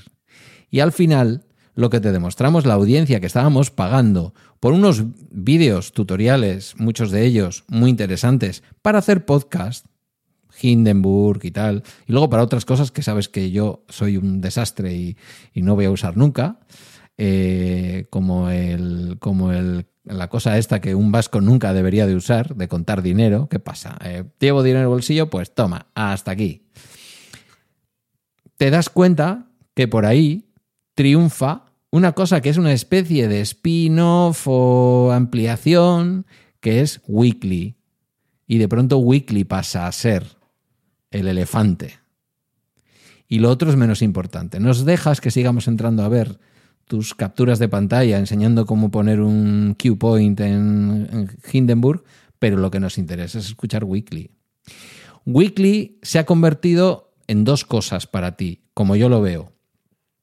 En una fuente de ingresos, más que ganada a lo largo del tiempo, y eh, en una manera de proteger tu podcasting frente a cualquier, casi cualquier evento mmm, de extinción del podcasting tal y como tú y yo lo entendemos. Es decir, que si lo de Apple sigue siendo el desastre que está siendo estos días y al final nos deja tirados, ciertamente a ti te dejará medio tirado con el 45% de tus oyentes que tiran de Apple Podcast. Pero tú tienes ahí, nos vas a tener, ¿no? A tus seguidores que alguien dirá, pues renuncio a la mejor aplicación de podcast que yo he usado nunca y que se llama Apple Podcast. ¿Y qué puede ocurrir? Pues que evangelices una, nue una nueva vez o una vez más y descubran Overcast, descubran Pocket Cast y digan, ah, la experiencia de escuchar podcast bien era esto y no la basura esta que nos ofrecen. Bien. Para mí es un refugio de tu podcasting. Es una garantía de que tú vas a poder seguir haciendo podcast hasta que te dé la gana. Porque en realidad, con que te escuchemos los casi 600 que somos ahora, tú estás contento. Porque somos 600 que cada uno valemos por 10, no porque tengamos más valía que otros oyentes, sino porque pagamos por hacerlo.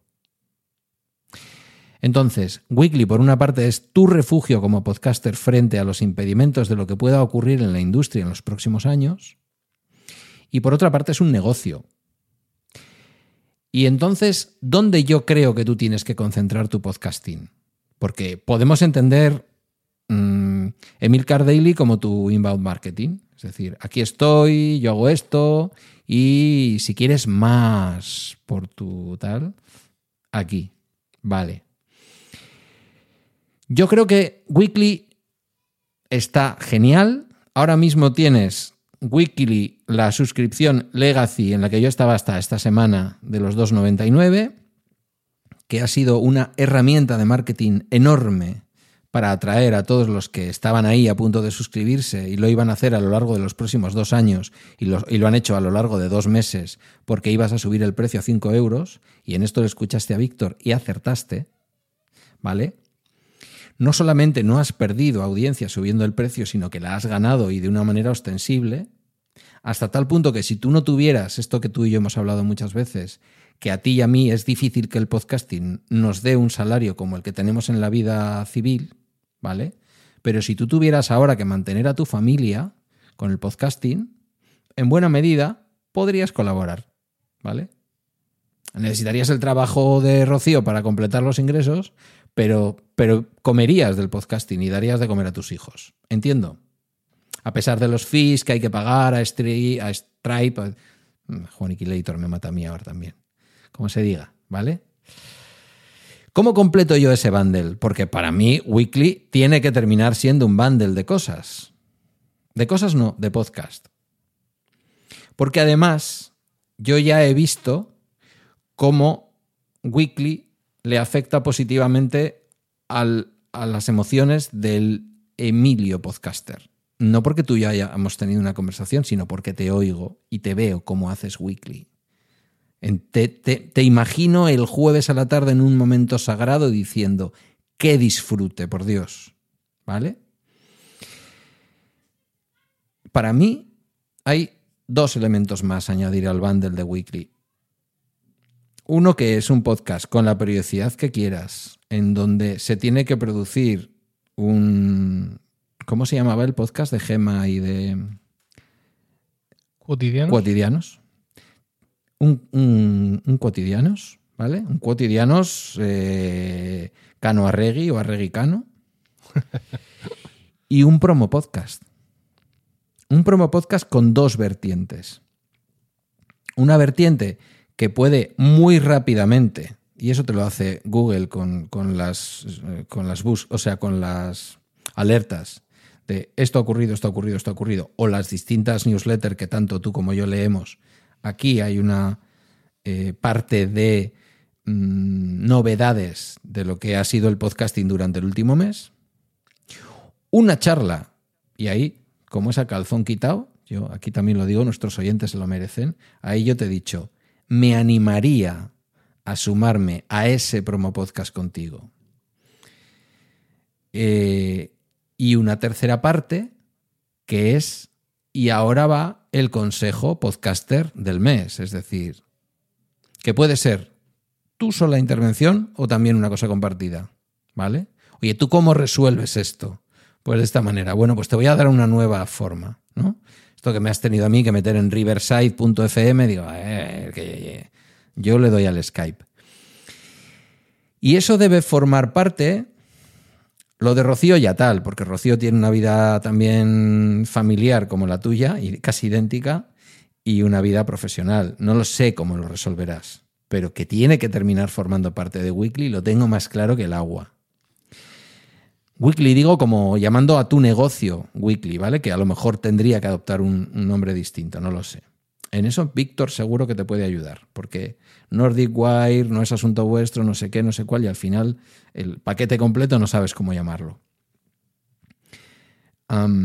pero promo podcast no tengo ninguna duda. Y además, ¿cómo lo veo? Pues promo podcast debería de ser en principio para todos los que estamos suscritos a Weekly. Debería de ser una llamada para los que quieran irse con promo podcast a pagar por tu podcasting y que a lo mejor no lo están haciendo por Weekly. Y dentro de Weekly debería de ayudarte a convertir a los que todavía no han dado el paso de los 2,99 a los 5 en eh, suscriptores mmm, completos. Sin menospreciar a los que quieran quedarse en el legacy, ¿vale? Los que estábamos antiguamente en el legacy desde el principio y los que han entrado porque su tope son los 2,99 y eso es lo que van a pagar, o los 3 que, es, son ahora, creo. Bueno, no sé, ahí me he perdido con tu pricing. ¿Vale? Y decir, bueno, no hace falta que contrates promo podcast, pero si quieres promo podcast, con la, con la suscripción completa de 5 euros, lo tienes. Porque haciendo la multiplicación de eso con los suscriptores que tienes ahora, más los poquitos o muchos suscriptores que se sumaran para seguir oyendo promo podcast a tu podcast de pago, yo creo que mm, completas, eh, completas los ingresos. Y además te permite no promocionarte como consultor. Significa, y lo he dicho de una manera muy cuidada, ¿significa dejar las consultorías? No, significa no promocionarte como consultor. Porque creo que tu tiempo fundamental tras lo que te ha ocurrido cambiando el precio de Weekly de cara al futuro, ha de ser concentrarte en el producto Weekly y todo lo que pueda rodear a Weekly. Completarlo para hacer sentir, como dice bien el marketing, que lo que pagamos es menos de lo que vale. Y como he soltado un speech aquí de 10 minutos, tengo más cosas que decir, pero me callo. Sí. Uh, como te he dicho, esto lo, lo, comenté con, con Víctor Correal. Mm, después él me sugería al término de aquel capítulo el comentarlo en Weekly también, para que vosotros, como oyentes premium, y, y, no, mm, no igual a premium igual a que pagan, sino que son tan, son tan, tan super oyentes que incluso pagan por podcast, ¿no? Es decir, oyentes más cualificados para que diréis vuestra opinión. Y por supuesto, avisé a los compañeros de Milcar FM, digo, oye, escucha el último weekly, porque aquí voy a necesitar vuestro, vuestra opinión. Voy a comentarte ahora un poco lo que tú, lo que tú has, eh, has referido y algunas de las cosas que me han dicho. Y, pero voy a empezar por lo que me comenta Javier Soler. Eh, de Milcar FM, presentador de Trending y ahora presentador de Proyecto Macintosh, que me dice lo siguiente. Dice, las reflexiones acerca de promo podcast en el capítulo me hacían asentir con cierta tristeza. El mayor problema que le veo es la periodicidad que señalas y la caducidad de la actualidad cuando quieres llevar algo al podcast. En lo personal es importante para mí por las varias entrevistas que me ha realizado, pero creo que hace ya un tiempo que lo tienes aparcado y que realmente ya has decidido discontinuarlo aunque busques otras respuestas. Eh, de una forma tan, tan cruda, que espero que me, que me perdone, porque si, si le molesta que lo haya hecho público, yo agradezco increíblemente que, él me haya hablado así. Me comenta algo que también me han comentado otros oyentes y, amigos, y es que eh, ellos creen que yo ya tengo una decisión tomada, por así decirlo, pero que simplemente ahora estoy buscando validación. Es decir, que cuando yo llego y digo, quizá debería cerrar Promo Podcast, es que realmente ya lo he decidido. Pero quiero darle un poco de vueltas a, a, la historia. Y eso realmente no es así. Y te voy a explicar, para que vean mi zozobra en estos momentos. Yo tengo, explicar, no tengo ninguna duda de que no es así, ¿eh? Te voy a explicar que eh, prácticamente cualquier cosa que me cuentan me la apunto. O sea, o sea la, la tomo como la buena, ¿no? O sea, eh, tú ahora me has contado todo esto y me parece una solución muy buena para Pro Podcast. Rentero eh, los compañeros de Milcar FM, al final, hablando entre eh, varias cosas, llegaron también a una propuesta de modelo y dije yo, no, no, esta, esta es. Luego a los dos días me escribió un oyente de Weekly por Telegram y dije yo, ah, esta. Ahora tú me cuentas esto, que va más allá incluso de Promo Podcast, y yo digo, no, no, lo que dice Pedro. O sea, tal es eh, mi pérdida de foco que cualquier cosa que me cuenten que esté bien montada uh -huh. me parece mucho mejor que lo que realmente está pasando ahora. De hecho, incluso, eh, fíjate, me decían los comentarios de Milker FM, oye, el capítulo de mayo, vamos, porque la propuesta era de ellas, eh, de ellos era que Promo Podcast pasara a ser trimestral. Es decir, un podcast que se publica marzo, junio, septiembre y diciembre y que es una gran mesa redonda eh, donde hablar del estado del podcasting. Y me parecía muy interesante. Y me decía mmm, Paco Culebras de Plug and Drive, vamos a empezar ya. O sea, primer, ahora, el de mayo, vamos a hablar de qué pasa con Promo Podcast, ¿no? Y de, y de cómo el entorno del podcasting o cómo la situación del podcasting nos lleva precisamente a que eh, este podcast, pues que en su momento tenía un formato válido, pues ahora resulte, resulte que no lo es. Y, y estoy ahí, digamos, eh, con esa gran confusión que creo que, que, me demuestra a mí mismo que Javier y otros oyentes se equivocan, que realmente no tengo nada preconcebido. De, de hecho, tengo prevista la grabación de Promo Podcast para uh, el 18 de mayo y no tengo ni idea de lo que voy a hablar.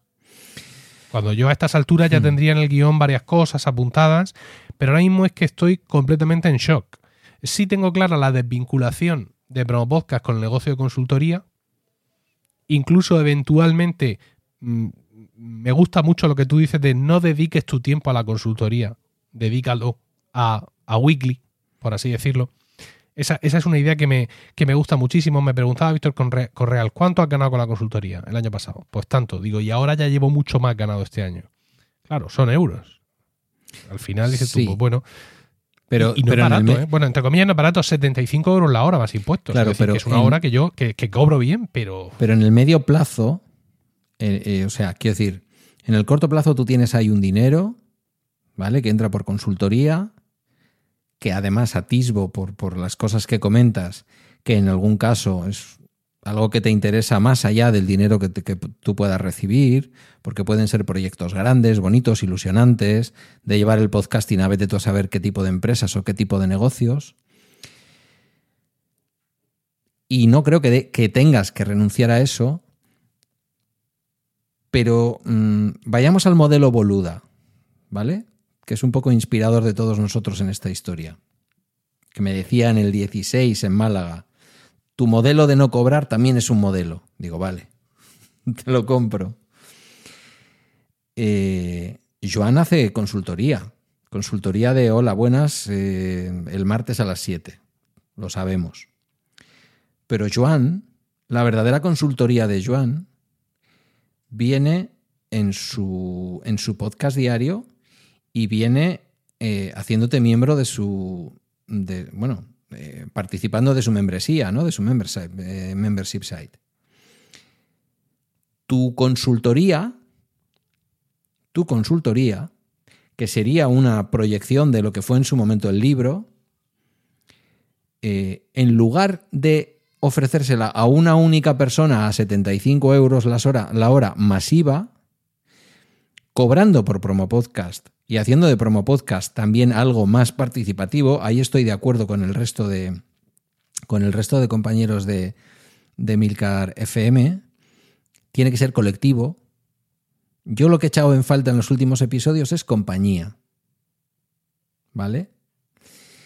No porque sea más interesante lo que va a contar el que te acompañe, sino porque a ti te da que pensar y haces las preguntas adecuadas y vas sacando conclusiones y vas estableciendo algunas ideas que pueden cuajar en, el podcasting a raíz de dar con eh, nuevos podcasters, proyectos nuevos, gente que le da una vuelta a su proyecto, aunque sean ya proyectos más antiguos, lo que sea. Entonces, compañía.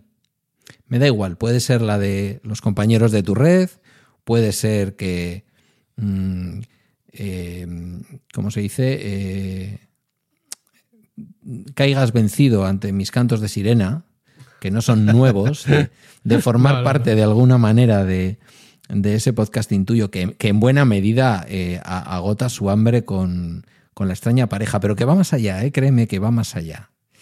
Pero, pero de forma colectiva. Y entonces dices, ¿y si esto termina costando dentro de unos meses dos euros? Yo, en lugar de cobrarle 75 pavos a un señor, le estaré cobrando dos euros a muchos señores y señoras. ¿Vale? Pero claro, sí hay que darle una vuelta al cómo. Y a lo mejor te tienes que librar de algunos, de algunos, eh, de algunos de los trabajos más oscuros. Aunque luego yo sé que luego no te terminas librando. Quiero decir que al final, si tú y yo dijéramos, venga, sí, vamos a tirar para adelante, vamos a hacer un proyecto, vamos a estas charlas que tiene eh, Víctor con, personas y tal, o, el proyecto de Nordic Wire eh, con, con, William y tal, vamos a llevarlo a Promo Podcast a ver qué pasa y yo te dijera, y además yo me ocupo de editarlo, no te preocupes. Al final no me dejarías editarlo, ya lo sé, te conozco, ¿vale? Aunque con la extraña pareja has cedido ahí un poco, fíjate. Sí, sí, sí. Es un, ese es un salto al vacío en tu, en tu forma de ver el podcasting. Es una, es una excepción, es una excepción. Es una manera de dejar que las cosas pasen. Y estoy seguro de que muchas veces has escuchado este programa una vez editado y has dicho, yo hubiera metido la música de otra manera aquí. Estoy seguro que lo has pensado. Pero a la gente le gusta igual y no pasa nada. Yo sí veo que lo tienes que meter en tu paquete. De una manera o de otra, tiene que ir en el paquete weekly. Y tiene que completarse de una manera o de otra, posiblemente también con una cita mensual, a lo mejor en una quincena uno y en otra quincena otro, con una charla de cuestiones domésticas, no solo peleándoos por comprar el último cacharro de Apple, sino de charla doméstica con, con Rocío. Porque hay un montón de cosas que yo sé por ser amigo tuyo, de crianza, de vuestra forma de ver la familia, de vuestra forma de que vuestras criaturas eh, se educan en una religión, van a hacer la comunión, pero luego hay ideologías diversas, distintas formas de ver la vida, una idea de que la religión y la política y el Estado tienen que ir por sitios distintos, muchas cosas que sería genial escuchárselas no solamente a nuestro podcaster favorito, sino a una mujer tan inteligente como Rocío. Esa conversación yo haría una yo yo personalmente pagaría por ella una membresía aparte. Si me estás diciendo que me la estás incluyendo en el precio, siento como cuando nace Netflix y dice, por 12 pavos pueden ser ustedes 6. Espera que hago las cuentas, digo, ¿tan poco dinero por tanto? Pues esto es lo que me... Yo ya tengo la sensación de que pago mm, menos de lo que recibo porque, porque lo disfruto. Pero lo tengo claro, o sea, para mí eso es un bundle completo que tú sabrás cómo manejarías los tiempos, el tiempo de de darlo gratis, hacer que la gente lo escuche, si le gusta, oye, dentro de seis meses pasaríamos a un formato distinto y el que no quiera pasar a los cinco euros, pues no pasa nada y el que pase tiene todo el acceso, porque es por ahí por donde te está saliendo realmente el negocio. Y no solo lo digo por dinero, lo digo por proyecto. Porque tú ese dinero no lo necesitabas aunque a todo el mundo nos viene bien. Es el proyecto, es tu pururito personal de decir que sí, que lo he conseguido. Y por si no lo has tenido en cuenta cuando te miras al espejo, tú ya lo has conseguido. No vives del, del podcasting porque tienes otros medios de vida muy buenos. Pero si tú mañana tuvieras un problema con Urbamur, tienes un negocio abierto. Que ampliarías, que entonces sí que venga a lo loco todas las sesiones de, ¿sabes? Porque tendrías mucho más tiempo en tu vida, lógicamente. Pero es el proyecto, no es más dinero, es el proyecto. Y yo el otro día echando cuentas conmigo mismo de cara a esta conversación decía, claro, es que Emilio, si nos lleva a todos los que pagamos por su, por su podcasting y nos va ofreciendo más cosas y nos lleva a todos a los 5 euros, calculando más o menos los, los suscriptores que hay ahora, que tú lo has dicho, además tampoco es que sea un dato oculto más los que se sumarían, porque al fin y al cabo, cuando tú vas juntando partes, se suman, mmm, terminas, no lo sé, con mil suscriptores que te pagan cinco pavos. Y es que en ese momento te tienes que pensar si te pides una excedencia. Sí. Mira, mm, por lo que comentas de meter, de meter calzón quitado total. Me lo he bajado sí, del todo. Sí, sí, sí por lo que comentas de meter los contenidos de Promo Podcast en Weekly, esta es una de, las cosas más recurrentes ¿no? de, que me comenta la gente sobre este tema. En distintos formatos, bien sea simplemente aumentando esa parte sobre podcast que ya hay en Weekly, bien sea como un capítulo adicional, o bien sea como un, un capítulo que se llama Promo Podcast y que está en el mismo feed o que está en otro feed. Es decir, al final es el es vestir al santo de distintas, de distintas formas. Me preguntaba Víctor Correal si ese contenido tenía cabida en, Weekly. Y yo le comentaba que la audiencia de Weekly me tolera el contenido sobre podcasting, porque realmente eh, entre los 500 y pico oyentes de Weekly no hay tanta gente podcaster interesada en un contenido para podcasters. Pero que no obstante, al ser gente que ha decidido pagar por escuchar un podcast, están más interesados en el podcasting en general de lo que cualquier otro lo estaría. He hecho también el experimento eh, y esta semana pasada, eh, esto lo estamos grabando, ya lo hemos dicho, 9 de, mayo. Bien, pues el 5 de mayo, porque es que la cosa da para eso, eh, dedicaba el capítulo de, de Milcar a un asunto de podcasting. y era una sección que aunque puede ser muy bien para oyentes, pero era una sección también para podcaster, o sea, un, contenido. Se llamaba Problemas con Apple Podcasts. En el momento de, grabar este podcast, Apple ha decidido hacer muchos cambios eh, dentro de su, aplicación de podcast y de cómo funciona por detrás. Y como no han tocado nunca nada porque son una banda de vagos, pues claro, se lo han cargado todo. Y eh, tenemos el problema ahora mismo los podcasters de que nuestros capítulos no llegan a la hora, a los oyentes. Entonces los oyentes están confundidos porque no saben por qué de pronto el podcast que ellos escuchaban a las 8 ahora se tienen que esperar a la 1 y muchos podcasters no saben qué coño está pasando porque ellos siguen haciendo lo mismo, ¿no? Entonces yo en ese capítulo hacía una doble explicación. Por un lado le explicaba al podcaster qué es lo que está pasando con su podcast y por otro lado le pedía al, oyente, oye, no, no andes jodiendo con esto que no es culpa nuestra, ¿no? Y, quería ver, eh, claro, es una situación muy concreta, ¿no? Ese, eh, el 40 y pico por ciento de los oyentes de Milcar Daily usan Apple Podcast, con lo cual entiendo que ese capítulo es del interés de la gente. Pero el caso es que en un capítulo publicado el día 5, hoy día 9, tiene 4.857 oyentes, lo cual me indica que tiene eh, más o menos los mismos oyentes que cualquier otro capítulo que yo haya publicado eh, en esa semana. Lo cual es bien, porque no hay una penalización, ¿sabes? Es decir, no, no es que el oyente de Milcar Daily salga despavorido cuando escucha que estoy hablando de, podcasting. Pero no es suficiente como para validar la idea de que yo esa, esa, noticia diaria de podcasting que ahora mismo está surgiendo, que Spotify ha hecho no sé qué, que no te ha hecho no sé cuánto, que yo lo traspase al daily así a lo bruto, no me parece, no sé, no, no lo termino de ver claro. Eh, meterlo en el weekly como abundando el weekly, por así decirlo, ¿no? Como parte de hacer más grande esa sección, tercera sección de weekly, que suele ser un podcast dividido en tres partes, meterlo ahí, pues sí, pero sabiendo, insisto, que me lo van a tolerar, no que la audiencia me lo pide. ¿Vale? Lo van a entender como algo completo.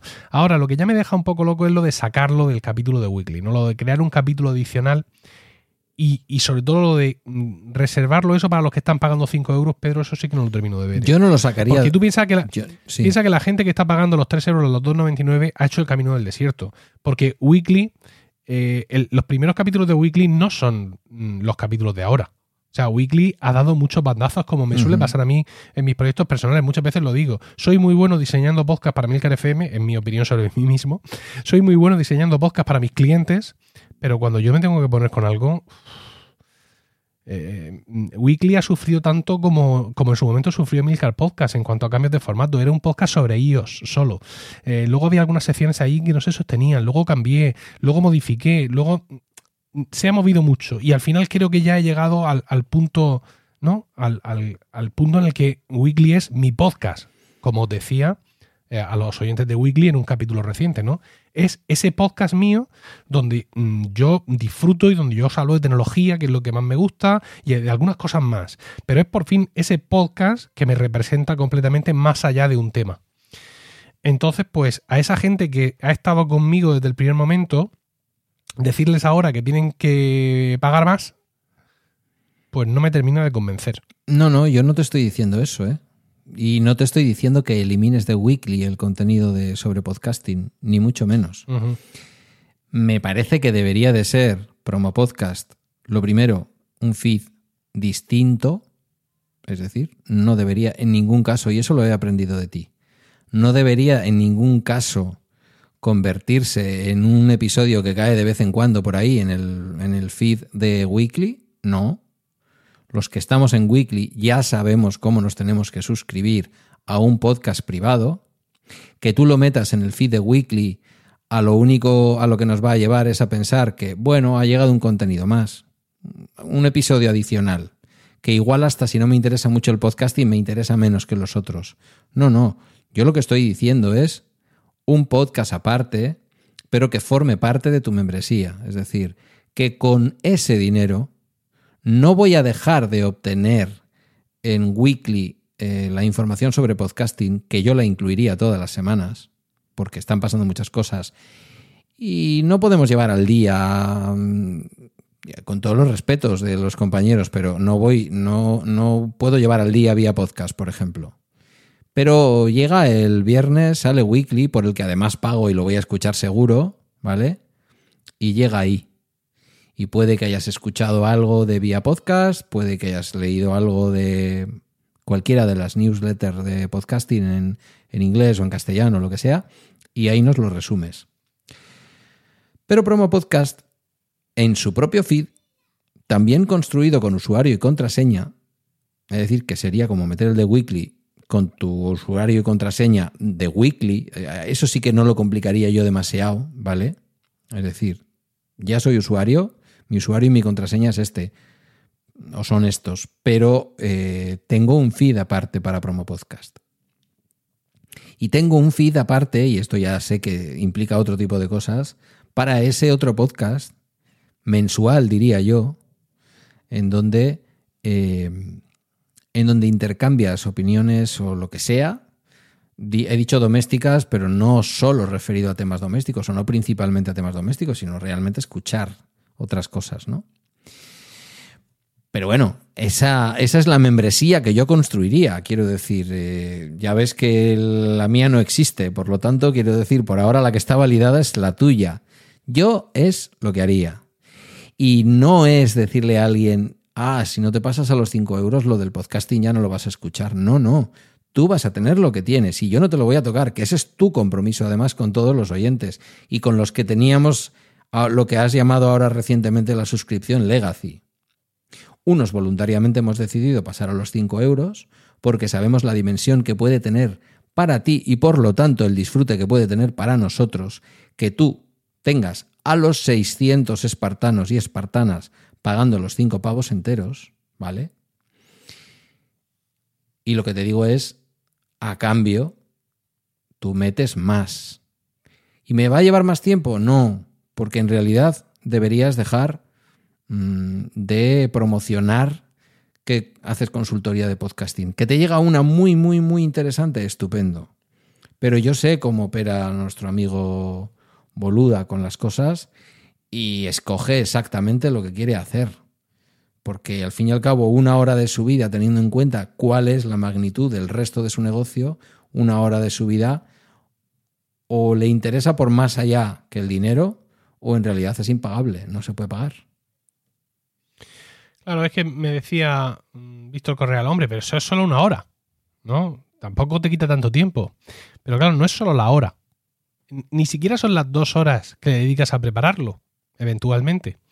Ni siquiera es la media hora u otra hora incluso que dedicas posteriormente a la edición y a peinar el audio y a hacer un gráfico y a montar una imagen, las redes sociales, todo esto.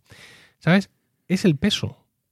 Claro el, peso de todo. Sí, sí. O sea, el que eso esté ahí abierto reclamándote. Y, el ver cómo realmente estás haciendo algo que ha dejado de interesar clarísimamente. O sea, has pasado de 3.000 a menos de 1.000 oyentes.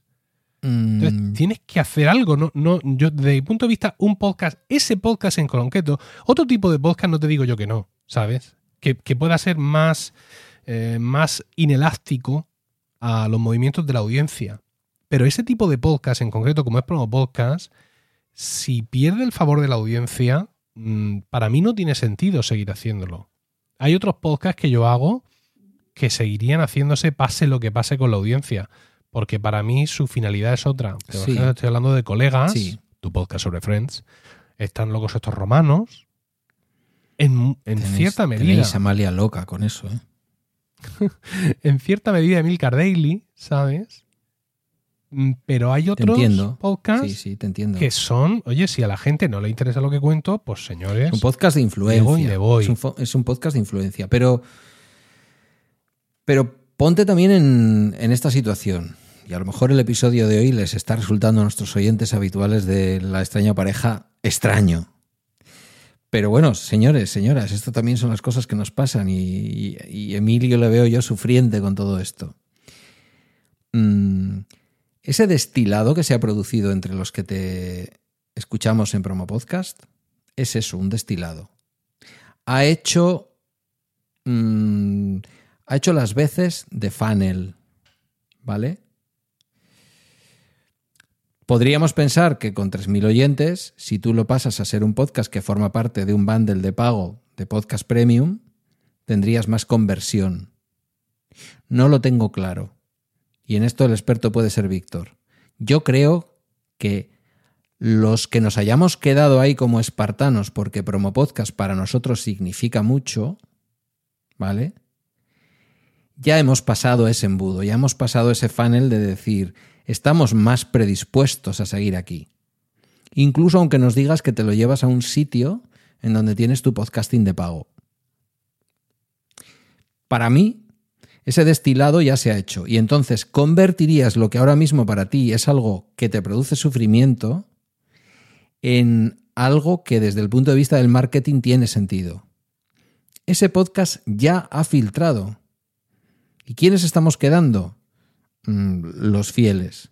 Y dices, hombre, ya, pero si lo paso a ser un podcast cerrado, de ahí vais a saltar los mm, 300 que ya estáis dentro y de los otros 600 o 700 que me queden, ¿cuántos convierto? Los que conviertas, pero yo te digo que en dos años habrás convertido y habrás llevado a tu podcasting premium tanto, en cuanto a ingresos me refiero, tanto como lo que ahora obtienes a través de los de las eh, sesiones individuales, sin ninguna duda. Eso te lo digo yo como trabajador social que sé de Sí. marketing un huevo. Sí.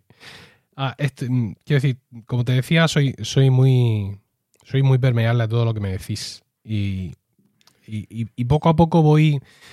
Voy construyendo mm, algo con lo que. con lo que al final me tenga que sentir muy cómodo. Es decir, quizá eh, una buena idea, por así decirlo, sería convertir Promo Podcast en algo como están locos estos romanos o como colegas. Es decir, un podcast que sea eh, para mí mm, eh, inelástico ¿no? a los movimientos de la audiencia. Que sea el podcast que hago porque quiero y que publico con una periodicidad y con un formato distinto en el que no siento que estoy ofreciendo algo en concreto o que tengo que ofrecer algo en concreto que es lo que la audiencia espera, sino cambiar esa premisa, que sea un podcast de podcasting distinto y me, puedes escuchar, no me puedes escuchar, pero es lo que yo quiero hacer. Que es un poco lo que le ocurre a colegas o que le ocurre, lo que le ocurre a estar locos estos romanos. Y eh, como me decía Víctor y como tú también me has sugerido, que eh, ese contenido sobre podcasting esté eh, en Weekly. Claro. Mm, y yo creo que incluso que esté, que esté como está. Es decir, que no tenga incluso más presencia de, la que tiene. Y eventualmente, y eventualmente, y aquí viene, creo que, que, viene un giro importante, escribir más. Porque estoy disfrutando mucho de escribir mi newsletter. Te entiendo, a mí me pasa igual. Que eso podría ser, podría ser la tercera sección, mm, ¿sabes? Y, que vengan, y que vengan a llamarnos, a sacarnos para comer de aquí. Oye, la comida. Y es que mm, con este rollo de la newsletter que está ahora tan de moda, bueno, lleva mucho tiempo de moda, pero algunos hemos llegado ahora. Yo he llegado, tú también, ahora hace poco estoy recuperando mucho el placer por escribir. Y como ya he comentado en, Weekly y en, el Daily, no es que yo no escribiera. Si otra, ¿Qué otra cosa hago yo que escribir? Dios mío, guiones y guiones de podcast, por el amor de Jobs. Pero es otra escritura distinta. Es decir, yo muchas veces estoy escribiendo un guion de un podcast, como tú bien puedes saber, y estoy escribiendo cosas que luego voy a leer literalmente, como muchas cosas que he leído hoy aquí literalmente, y de pronto esa literalidad salta y hay tres guiones con, tres ideas ahí para desarrollar. Y ya está. Pero cuando escribes para que la gente te lea, no haces eso. Claro, tú ahí escribes y, te refocilas. Claro, utilizas estilo, juntas palabras. Sí, sí. Y me he dado cuenta con la newsletter que echaba mucho de menos escribir así. O sea, echaba mucho de menos aquellos tiempos del blog de milcar.es ya perdidos en la noche de los tiempos, porque aunque ahora se ha convertido en un blog de podcasting donde escribo artículos, pero los escribo pues casi con la misma periodicidad que, grabamos nosotros, pero no es suficiente, ¿no? Entonces, mm, con todo lo que tú me has dicho y con todas las ideas que me ha dicho la gente, algunas realmente locas, yo ahora mismo estoy viendo esa tertulia trimestral de podcasting en, el, en su feed abierto de Promo Podcast con invitados. Esto me lo han dicho mucho. Fíjate, el tema de los invitados. Tú me has dicho, te escucho solo. Eh, hay muchos que me han dicho, a mí me gustaba mucho Promo Podcast, me sigue gustando, lo sigo escuchando, era magnífico, bla, bla, bla. Pero Promo Podcast era un podcast principalmente de entrevistas a podcasters. Y eso se ha perdido mucho. Eso se ha perdido mucho y aquello era muy chulo. Es, para mí es eh. evidente que lo tienes que hacer en compañía.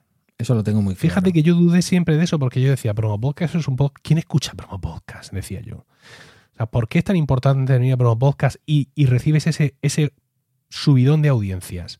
Es que Pro Podcast lo escuchan oyentes de podcasting, oyentes de podcast que necesitan conocer podcasts nuevos. ¿No es como un poco raro esto? ¿No? Pero, mm. o son podcasters que de pronto escuchan a otros compañeros. ¿Qué, está pasando aquí? Entonces, hay, hay, mucha gente que me ha dicho el tema de la soledad. Entonces, ahora mismo, con lo que tú me has dicho, con lo que me han dicho los compañeros, veo eso. Veo un promo podcast que sigue siendo un feed como el que está siendo ahora mismo en abierto, que cambia su periodicidad y que es una, una mesa redonda sobre podcasting, sobre el podcasting y lo que está ocurriendo, con invitados que pueden ser los mismos o que pueden cambiar, me daría igual. Y ese podcast, ese podcast no me lo tumo a mí nadie. Porque yo me junto cada tres meses a hablar de podcasting con quien me da la gana y cuando me da la gana. Porque no hay nada que le guste más a un podcaster. Que hablar de podcasting. Efectivamente. Y si son 800 oyentes, como si son 500. Porque el rato que yo me he pasado ahí con mis invitados, ese es para mí. Claro. Y yo, el contenido de podcasting de, Weekly, eventualmente de Daily, si es que ha habido una hecatombe, lo, lo suelto ahí y escribo sobre podcasting en emilcar.es. Y ahora ya estaría la parte de si en, también emilcar.es mantiene o no mantiene esa otra parte de negocio de consultoría. O si finalmente la quito de ahí.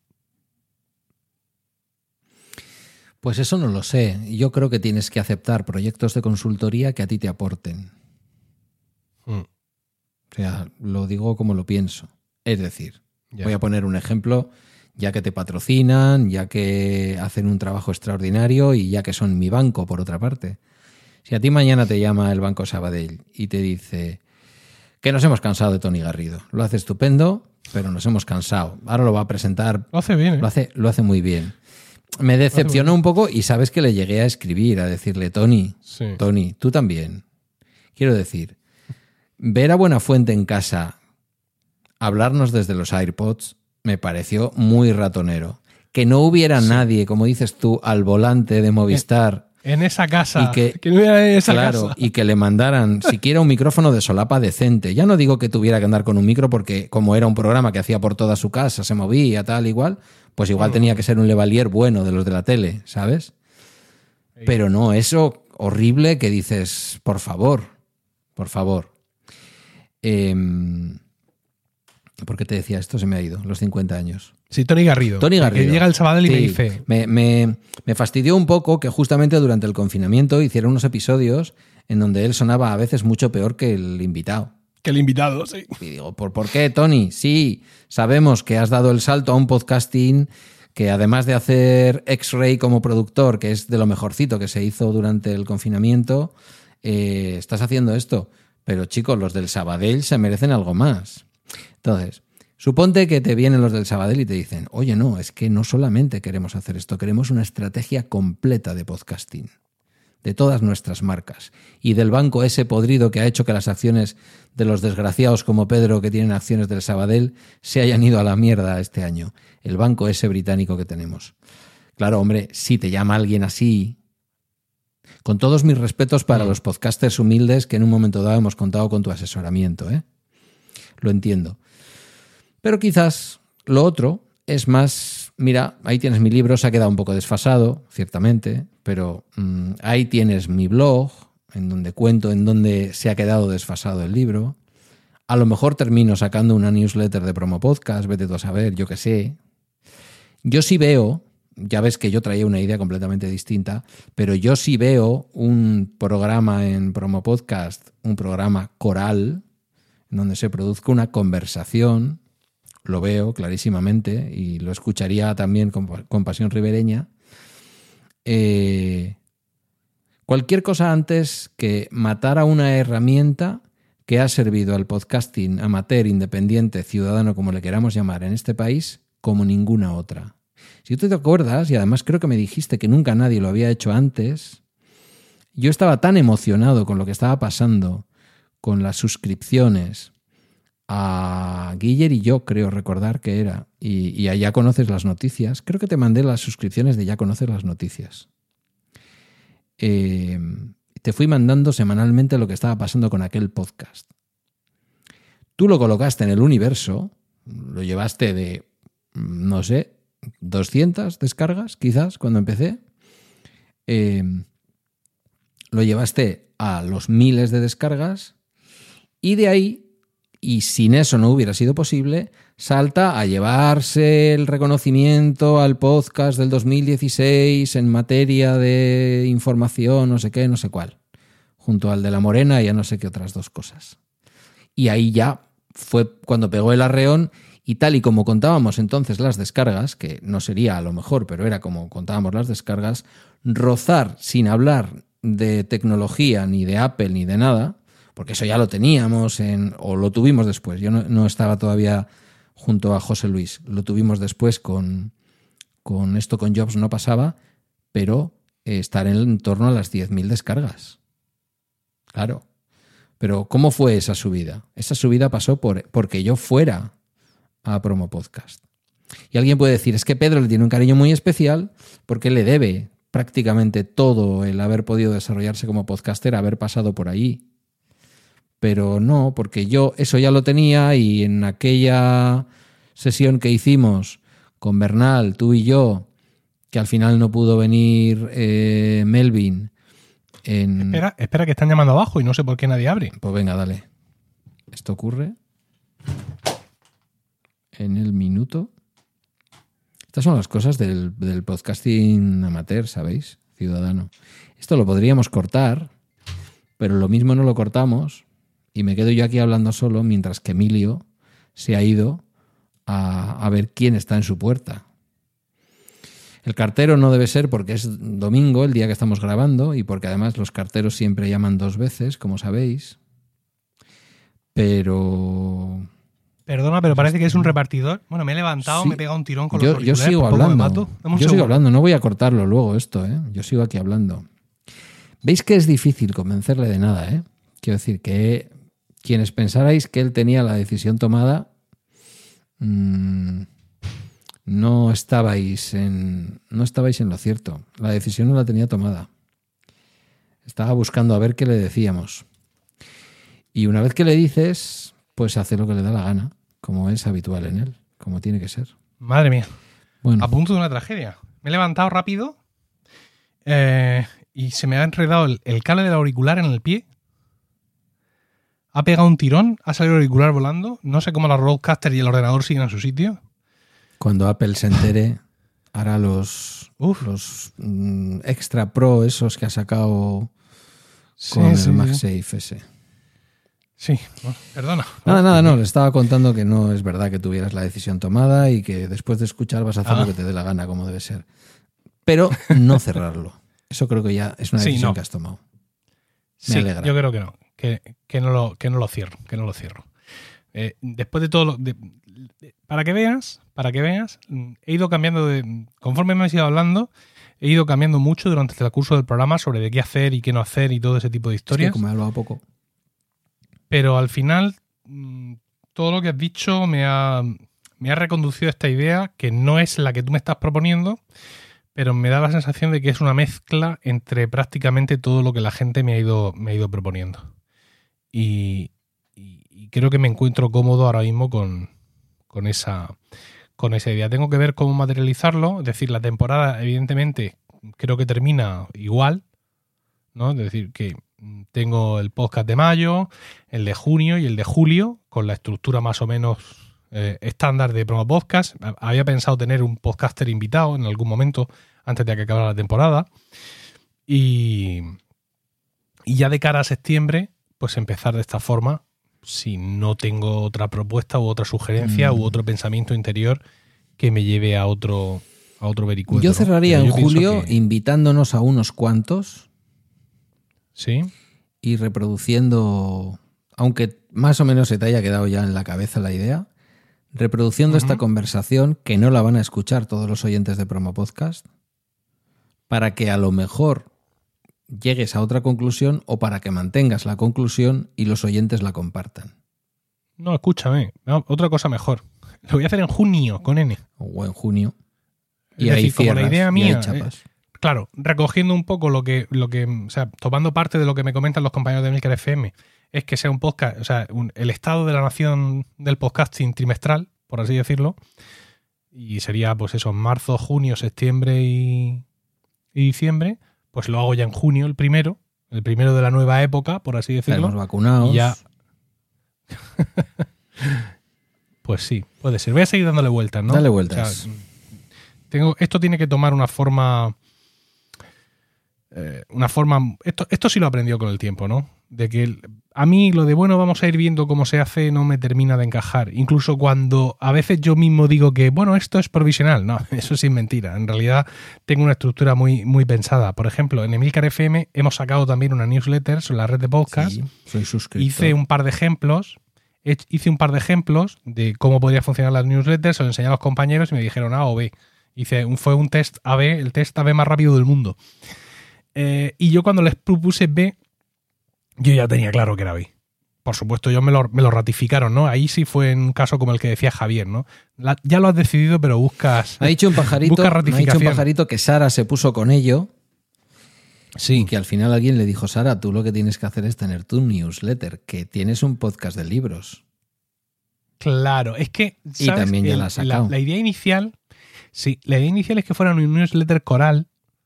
De hecho, llegué a darles acceso, que es una cosa que se puede hacer en Review. La newsletter que yo tengo y la que las, las que yo tengo y la que tiene Piedro eh, está hecha en Review, que es una plataforma de newsletter que ha venido a la fama porque fue comprada por Twitter eh, hace unos meses, ¿no? Entonces, ah, luego, por cierto, hay que poner los enlaces a nuestra newsletter en la nota del Yo programa. me encargo, no te preocupes. Vale. Entonces, una de las cosas que tiene Review es que tú eres el dueño de tu newsletter, pero tú puedes tener gente del equipo. Entonces invitas a la gente a que se unan a la newsletter. ¿no? Les mandas un email y ellos llegan allí y pueden escribir en la newsletter que luego no hay forma de ver quién ha escrito qué. Eso también es cierto, pero bueno, supongo yo que tampoco hace falta. Que, no, estamos, que no estamos programando, no estamos haciendo, programando Windows, estamos escribiendo una newsletter. Y, se metió Sara con mucha energía, ¿sabes? Y escribió un montón de cosas y le dije, muy bien, Sara, todo lo que has hecho está muy bien, pero esto es tu newsletter. O sea, esto es para que tú tengas una newsletter. No, no, esto no. Lo que has escrito, lo, lo que parece que te nace cuando escribes, no es una aportación a una newsletter coral de una red de podcast, sino que esto es claramente el contenido de tu propia newsletter desde la habitación 101. Que tiene lógica, dado que, es como la llamamos. se supone que sus oyentes somos lectores. Entonces, ¿sabes que he tenido? Eh, pedí, ya que hemos abordado el tema de las newsletters, que ha sido como también este último trimestre la cosa, pedí opinión sobre la, sobre la mía y te voy a comprometer aquí en directo. Y hubo un par de personas, entre ellos Paco, don Paco Culebras, que me dijo, mm, la veo quizás, porque pregunté por ello, ¿eh? porque me conozco, me enrollo tanto hablando como escribiendo. Y me dijo, pues igual sí es un poco larga, claro. Y luego me salieron también dentro de la comunidad de Bala Extra en Telegram algún usuario habitual de newsletter al estilo clásico. Es decir, me interesa de la newsletter que me mandes enlaces eh, con valor. Y me di cuenta que esa no era mi newsletter. Me he dado cuenta. Al principio pensé, sí, la voy a hacer un poco más corta y tal. Pero me dije, no, a ver, si yo lo que he hecho ha sido emparentar todo esto con mi etapa de blogger en la comunidad del país y tal. Si yo aquí escribo para regodearme, si alguno de los enlaces es de la BBC del 2017, de temas que yo tenía que me hubiera gustado desarrollar en Ya Conoces, ¿no? como el tema de la epidemia de los opioides en, Estados Unidos. Si lo que me interesa es hablar para terminar hablando de la enfermedad del baile, lo que me interesa es hablar de Kerouac, hablar de la película de Danzad, Danzad Malditos y dar un montón de rodeos. No voy a poner el enlace al artículo de la enfermedad del baile en el confidencial, sino que voy a poner el enlace al libro On the Road de Kerouac, voy a poner el enlace al tráiler, no me acuerdo si ha sido al tráiler o, al libro. De, de la película de Danzad, Danzad Malditos o ¿cómo es el, en inglés? Eh, porque matan a los caballos o... Entonces me he dado cuenta que lo que quiero es escribir. Me va a salir larga. Mm. Y entonces lo que he hecho es aprovechar debajo de la imagen que utilizo como cabecera, que me ha quedado así muy Washington Post, muy institucional, me la hizo José Luis, que es un máquina con los diseños.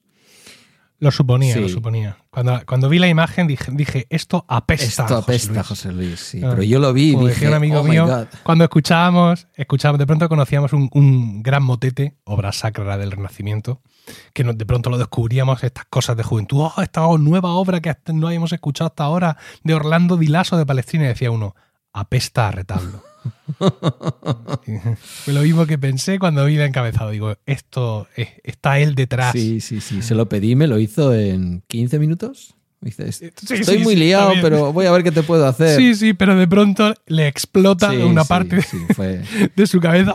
Es brutal y yo creo que le da mucha belleza a esto. Entonces, aprovechando que, sabes, ¿no? Que cuando pones una foto, como las que tú estás mm. poniendo también, de, llenos de asquerosos gusanos, eh, debajo te dice que puedes poner un pie de foto.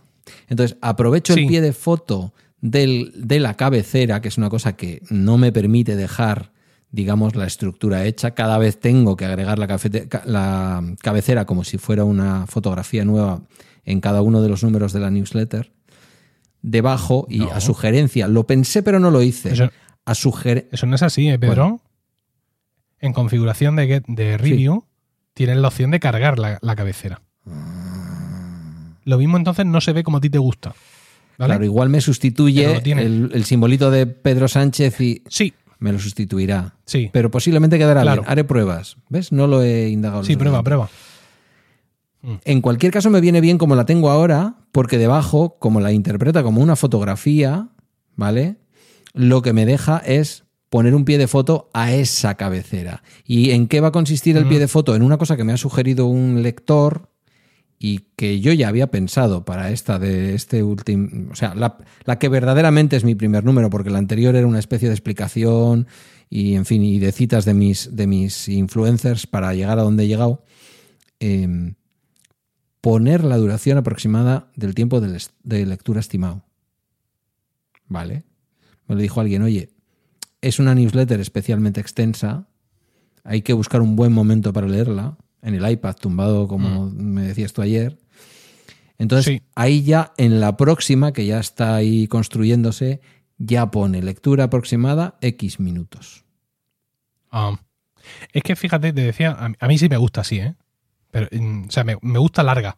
Eh, igual que la mía mm, es más ligera, por regla general, y eso es, una, es parte de lo que la gente, digamos, valora, pero a mí la tuya sí me, sí me gusta que sea así. Además, eh, la recibí eh, bueno, la, tenía ya recibida y encontré un momento que estaba, estaba escoltando a mi hijo Emilio mientras hacía sus deberes, porque a veces Emilio necesita escolta, que haya alguien allí que se asegure de que no se disipe.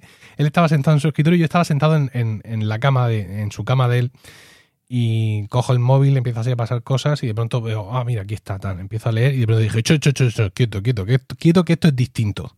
Esto es distinto. Me fui a por el iPad y me tumbé en la cama a leerla con el iPad eh, tranquilamente porque se merecía ese, ese, digamos, ese modelo distinto de lectura, ¿no? Era algo que sí quería leer sujetándolo en la mano. Y la verdad es que me gusta mucho el, formato que, le has dado y reconozco mucho de ti y de tu estilo en, cómo la estás haciendo. Así que, por mi parte, continúa. Pues eh, sí, yo creo que va a ser difícil que la, que la corte. Oye, hay una cosa en, en review y es que no me permite poner descripciones de las fotos. ¿Sabes? Para lo de los ciegos. Ah, amigo. Cuando meto una foto, si yo la quiero describir, tengo que hacerlo en el pie. En el, pie de foto. Y claro, en muchas, en muchas ocasiones, aunque yo soy de poner pies de fotos, no es lo mismo el pie de foto que la descripción de la foto. No es lo mismo. De hecho, Entonces, en cualquier blog de, de WordPress o tal, te vas a encontrar que por un lado te dice que pongas el pie que tú quieres para la foto y mm. en el otro te pone que ponga. O sea, una cosa es la leyenda de la foto, que creo que así es como lo llama WordPress en castellano, y otra cosa es eh, la descripción, que creo que así le llama. Entonces, claro, el alt, ¿no? Que te pone a veces. No es lo mismo decir. Eh, mm, cartel electoral de Obama con su cara en rojo y azul al estilo del no sé qué y simulando art pop con estas características. Y la persona invidente mm. que lo ciega, que lo, que lo está eh, leyendo, evidentemente escucha esa descripción o lee esa descripción el lector de pantalla. Pues mira, eso es una cosa que hay que decirle a... Hay que, hay Eso y que, a los suscriptores que se me están suscribiendo desde Hotmail, que igual es un castigo que merecen, también te lo digo, eh, no les llega nunca el correo de confirmación y me lo comunican y les tengo yo que agregar a mano. Ah, mira, yo ese problema no lo he tenido. O sea, no, es que ha tenido mucho. Bueno, ya lo has escuchado tú, lo he ido contando. Review ha tenido como, tuvo un estallido de, usuarios, pues muchos lo usaron para spam y ha estado bloqueado por muchos servidores de correo y se ve que todavía. Ha sido víctima con la tuya. Sí. sí, todavía renquea por alguna parte. Bueno, pues. Bueno, criatura. Yo creo que ya estaría, ¿no? Hacho, dos horas veinte. hemos hecho un episodio distinto. Sí. De lo que suele ser nuestras charlas, pero bueno, hasta aquí. Lee tú el copy del final porque yo no he abierto al final el documento. Es que creo que no hay copy. No tenemos copia al final, nos despedimos sin más. No. Sin más. Somos? Estoy repasando aquí ahora mismo los, guiones de todos los capítulos y no tenemos copy. Pues ya está. Así que nada, muchísimas gracias por la espera, porque nos hemos retrasado más de lo normal. Eh, por culpa mía, porque Pedro ya me pidió la vez hace bastantes semanas. No hombre, ocupado. y. la vida es dura. Que os diga. Hacemos lo que podemos, pero esto nos gusta mucho a los dos. Es nuestro momento, además, de hablar el uno con el otro. Aunque, evidentemente, hablamos cómo te va en el trabajo, eso no, no, lo decimos aquí. Pero sí es ese momento de encontrarnos un poco más. Así que nosotros también lo buscamos y Lamentamos que no sea con la periodicidad que desearíamos, pero como eso está en el contrato Exacto. de la extraña pareja. Eso ya lo decimos desde el principio. Sí. Pues nada, insisto. Pedro, gracias. Gracias a ti, Emilio. Amigo, Un abrazo. por tus pensamientos y reflexiones sobre mis circunstancias. Y gracias a todos por escucharnos. Por mi parte, un saludo y hasta la próxima.